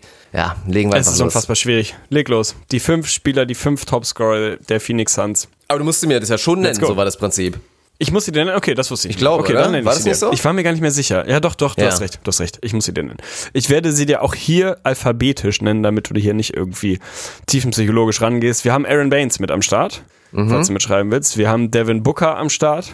Jetzt muss ich meine Alphabetskills mal kurz überdenken. Kelly Oubre wird mit dabei sein. Wir haben Kelly Oubre dabei, wir haben Frank Kaminski dabei. Ich weiß nicht, ob das O vom K kommt oder andersrum. Und wie könnte es anders sein? Wir haben Ricky mit dabei. Okay. Die Andre Ayton, kann ich dir schon mal sagen, hätte 18 per Game gescored. Ein Ja, ja. Spiel ist hier Ja, nicht mit dabei. Das hätte dann vielleicht zum zweiten Platz gereicht. Ich bin mir ehrlich gesagt gar nicht so sicher. Also eins Booker, ganz klar. Zwei Kelly Oubre, ebenfalls ganz klar. Platz drei neige ich dazu, schon auf Aaron Baines zu gucken. Der hatte halt echt gegen die, gegen die Warriors ein wahnsinniges Spiel. Vorher, das war ja auch krank, als die Suns einfach mal Bullyball gegen, gegen die Warriors gespielt haben. und einfach immer wieder irgendwie einen Scheißpass in Richtung Sharridge, der ein Mismatch hatte gegen die kleineren Flügelspieler. Oder natürlich zu Baines, der einfach unterschätzt, ja, ein, Gigant ist in der modernen NBA. Gerade wenn man sieht, dass die dass die Warriors da nicht wirklich einen gegenstellen können und selbst gegen Willie Colley Stein hat er einfach Gewichtsvorteile. Das war schon krank. Ich weiß nicht, inwiefern das reicht, da mit reinzunehmen. Also Ricky, Ricky-Punkte dürften nicht viel mehr als so 11, 12 sein, wie immer klassisch. Kaminski war am Anfang stark, hat jetzt, glaube ich, die letzten beiden Spiele ein kleines bisschen nachgelassen. Die hinteren drei machen wir natürlich Probleme. Also garantiert ist, dass 1 und 2 richtig sind. Das kannst du gerne jetzt Ja, auch schon bestätigen, aber das ist sagen. safe richtig. ja. Rubio, Rubio oder Kaminski auf 4 oder 5, dann sage ich Baines ist 3 und dann ist es jetzt der Cointoss, ist es Frank Kaminski, Frank the Tank, der da sehr stark aufgespielt hat oder ist es Rubio und ich glaube, dass Rubio dann wirklich die 5 ist. Ah, es tut, tut mir im Herzen weh, aber das ist meine finale Reihenfolge. Ich fühle mich nicht gut bei. Ich glaube, 1 bis 3 sind richtig, 4 bis 5 könnte falsch sein, aber meine Reihenfolge lautet Booker, Oubre, Baines, Kaminski, Ricky. Ich habe Gänsehaut, weil das richtig ist. Geil. Konfusion und Konklusion Geil. ist richtig. Du gewinnst, grindest Geil. das Ding mit 3 zu 2 hinten raus. Es ist genau richtig. Mega geil. Das Geile ist, dass der Hype, das Hype-Level, wenn man diese Rubrik richtig hat, ja einfach gigantisch ist. Es ist noch viel heftiger, als wenn man bei Fakt oder Fiktion richtig rät oder so. Keine Ahnung, da hast du halt 50-50, da kannst du halt auch mal ein bisschen ahnungslos durch die Gegend laufen. Hier wäre jedes bisschen Ahnungslosigkeit, wird hier so offen zur Schau gestellt. Hast du sensationell gemacht. Booker bei 24,5 ungefähr, Kelly Oubre 18,6. Hätte selbst mit dir Andre Ayton für Platz 2 gereicht, der mit seinen 18,0 da glatt unterwegs wäre. Dann gibt's eine kleine Lücke und dann wird's wirklich spannend, denn die drei Jungs, die du richtig hinten identifiziert hast, sind bei 14, 12 und 11 jeweils glatt. Baines mit den 14 und Kaminski Rubio dann mit 12 und 11. Also Ricky hier gerade an Platz 5. Geil, Alter. Also wirklich, stark. der Hype ist Ja. real. Dahinter kommt dann Sharic, der auch schon bei knapp 10 ist. Also es wird dann relativ knapp hinten raus. Maximales Shoutout an dich auf jeden Fall. Du gehst hier mit 3 zu 2, beziehungsweise mit 3,5 zu 2 raus. Dreieinhalb zu zwei, ja, das freut mich natürlich riesig. Man muss natürlich dazu sagen, du hattest teilweise, gerade du bei Konfusion und Konklusion, dadurch, dass eins und zwei halt schon mal safe klar waren, war es ein kleines bisschen einfacher. Aber trotzdem, ja, freut mich sehr und ja, vielen Dank für die Vorbereitung. Hat auf jeden Fall Spaß gemacht, wie immer, die Quizrubriken. Stabilität, würde ich sagen. Ja, da müssen wir auch schön, da machen wir dann schön gerade bei Patreon, für alle, die das jetzt noch brühwarm und taufrisch hier hören, da will ich, machen wir eine kleine Umfrage raus, sollen die Leute mal Eier zeigen und mal schauen, wie, wie, sie, wie sie gegangen sind in der Quizrubrik. Das werden wir auf jeden Fall unter, unter dem Post runter haben wollen. Ja, und dann glaube ich, sind wir auch durch eigentlich. Also ich habe nicht mehr viel zu sagen, du kannst gerne noch irgendwas raushauen, was du, was du noch so auf dem Herzen hast. Ansonsten würde ich mich jetzt hier in den Nachmittag verabschieden, bringe die Episode gleich hoch und dann geht natürlich die Vorbereitung auf die Bierarena los. Und ich bin gespannt, es steht noch nicht ganz fest, ob du eventuell mit dabei bist. Also das wird sich später auch noch entscheiden. Egal, ob ich dabei bin oder nicht, das Hype-Level ist wirklich eine 12 aus 10. Also das wird sensationell, ein 32er Baum Biere gegeneinander antreten zu lassen. Mit eventuell auch vorhandener Live-Verkostung. Kann ich schon mal spoilern vielleicht. wird sensationell. Also hat mir großen Spaß gemacht. Ich würde sagen, wir sind durch mit dieser Episode. Durch wie ein Lurch, wie Conny sagen würde. Shoutouts gehen auf jeden Fall raus an Haus und Hof. Hip-Hopper Conny Krüger. Ja, hat mir großen Spaß gemacht. Vielen Dank für, für deine Zeit. Möchte ich mich bei dir bedanken. Bedanke mich bei unseren Patreon-Nähten, die diese Folge vielleicht schon am Freitagnachmittag hören, noch vor der Bier-Arena und schon, weiß ich nicht, schon leicht an, angeglüht sind, während die Bier-Arena läuft. Auf jeden Fall. Also Hype-Level ist, ist da. Macht's gut, haut rein und lasst uns eine Bewertung da für die, die nicht bei Patreon da Ach sind. man, wir haben es schon wieder Auch vergessen da. übrigens. Ne? Wir ich wollte gerade sagen, es steht noch aus, es steht noch aus, aber ich will, ich will noch ein paar Bewertungen sehen. Also da sind schon viele, viele gute dabei, gerade textlich. Die Rede ist von Bewertungen im iTunes, Podcast Store, wie auch immer. Sind sehr, sehr viele neue reingekommen, weil wir schon mal einen Aufruf gemacht haben. Da sind richtig, richtig gute dabei. Aber ich würde mal behaupten, da ist noch nicht so ein safer Number One Pick dabei. Also wenn man jetzt nochmal richtig einen rausgrindet und eine richtig gute Beschreibung schreibt, dann gibt's auf jeden Fall noch die Chance, dass man da oben reingeht. Und ich finde, weil wir das jetzt hier so verkackt haben, das regelmäßig hier vorzulesen, reicht es nicht, einfach nur einen Menschen im Podcast zu bekommen. Wir müssen uns da was Geileres überlegen. Also irgendein geiles Geschenk kriegt derjenige, der das Ding jetzt hier wirklich an Nummer eins noch rausgrindet. Ah, Also okay. noch ist die Tür offen. Ja, weil die es Lostrommel hat noch nicht Ja, gezogen. recht. Ja, finde ich, finde ich, da muss noch mal ein bisschen was gehen. Da geht auf jeden Fall noch was. Lasst uns eine gute Bewertung da, das hilft uns genauso wie ein Patreon-Abo. Ansonsten lasst uns ein Patreon-Abo da, das hilft uns mehr. Geil. Sellout. Hashtag real, Sellout. ey. Ja. Hashtag Sellout. Twitch ja. Prime Nee, natürlich, mir dann, dann kann ich jetzt auch nochmal pluggen, weil das ist wirklich der Ja, Fall. plug. Also wenn ihr diesen Podcast hört und meinetwegen hört ihr ihn jetzt auch am Montag oder am Dienstag, weil ihr halt die drei Euro nicht über habt, ist ja auch okay. Gibt mit Sicherheit einige Schüler unter euch, die wirklich jeden Taler irgendwie zusammenkratzen müssen und vielleicht hier und da nochmal eine Pfandflasche wieder zurückbringen. Ist alles in Ordnung, waren wir selber alle schon in der Lage. Aber wenn ihr oder irgendwer in eurer Familie also ein Amazon Prime Konto hat, dann ist es einfach liegen gelassenes Geld auf der Straße, was mich in dem Fall erstmal unterstützen würde, solange Arne noch kein fester Teil von Twitch ist, was ja ebenfalls geplant ist, wenn es mit Patreon noch weiter in die positive Richtung geht und wir das zumindest hauptberuflich dann bald offen, also nebenberuflich, aber trotzdem noch professioneller dann machen können.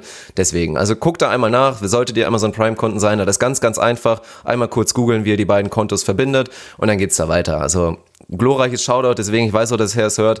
Einmal ein maximales Shoutout geht raus an, an den guten Tobi, der da gestern im Stream oder vorgestern, glaube ich, 25 Subs gegiftet hat. Absurd, Und jeder, der sich das absurd. mal ausrechnen kann, also mit einem massiven Support einfach unterwegs gewesen, war ein geiler Stream, sind schon über 200 Subs, die wir jetzt haben bei Twitch. Und ja, Tendenz steigen, gibt mit Sicherheit noch einige, die da die Kapazitäten haben. Und selbst wenn ihr nicht Twitch guckt, und ich würde es wirklich jedem empfehlen, weil jetzt nicht nur, dass ihr da meine Fresse seht und ihr kriegt da irgendwie ein bisschen Content auf die Backe, momentan tagtäglich, und das immer mit mindestens zwei Stunden, konnten. Es ist halt wirklich eine geile Atmosphäre. Also wird von allen Seiten gesagt, alle, die da sind, sind, glaube ich, hauptsächlich nicht wegen mir da, sondern einfach wegen der Stimmung im Chat. Also der Chat bei in, auf diesem Kanal, die ganzen IGVS-Supporter und Leute, die da am Start sind, glorreich. Also nicht einer, der sich da irgendwie daneben benimmt und irgendwie gebannt oder getimeoutet werden muss. Macht richtig, richtig Spaß. Ist immer eine runde Geschichte, also schaut da bitte vorbei. Safe. Der Einzige, der sich daneben benimmt, ist der Streamer. Die anderen sind eigentlich alle Ja. vollkommen in Ordnung. das kann man so stehen lassen. Nein, sensationell, weil es vor allem dieses Interaktivitätsproblem, was YouTube als Format oder als Kanal halt hat, komplett auflöst. Also das ist halt nicht nur ein impulsiver Frontalvortrag von dir, wie du es vielleicht in deinem Referendariat machen würdest, sondern es ist Interaktion. Man kann miteinander sprechen, man kann aufeinander eingehen, man kann Fragen beantworten, man kann sich zustimmen, zuprosten, keine Ahnung was.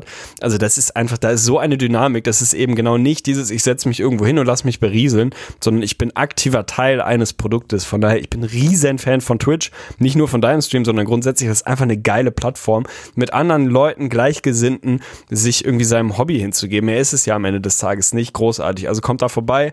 Wie gesagt, schaut einmal, googelt einmal Amazon Prime Twitch Connection oder so ähnlich. Es sind zwei Mausklicks. Ich habe es auch schon gemacht. Es ist wirklich nicht mehr. Es kostet euch keinen Cent. Und für Dirk ist so eine, so ein Sub genauso wie ein normaler Sub, der einfach jeden Monat Kohle überweist. Also Win-Win, wenn man so will. Ihr könnt Dirk unter uns unterstützen, Dirk unterstützen. Dirk kriegt ein bisschen Kohle rein, euch kostet es nichts. Also seht zu, dass ihr das macht. Und ansonsten lasst die Haare wehen, die Sackhaare wehen vor allem, wenn ihr welche habt. Wenn nicht, lasst euch ein paar wachsen, damit ihr sie wehen lassen könnt. Ist wichtig auf jeden Fall. Ich freue mich auf den nächsten Podcast und bin maximal hyped auf die Bierarena heute Abend, mein Lieber. Vielen Dank. Macht's gut, haut rein.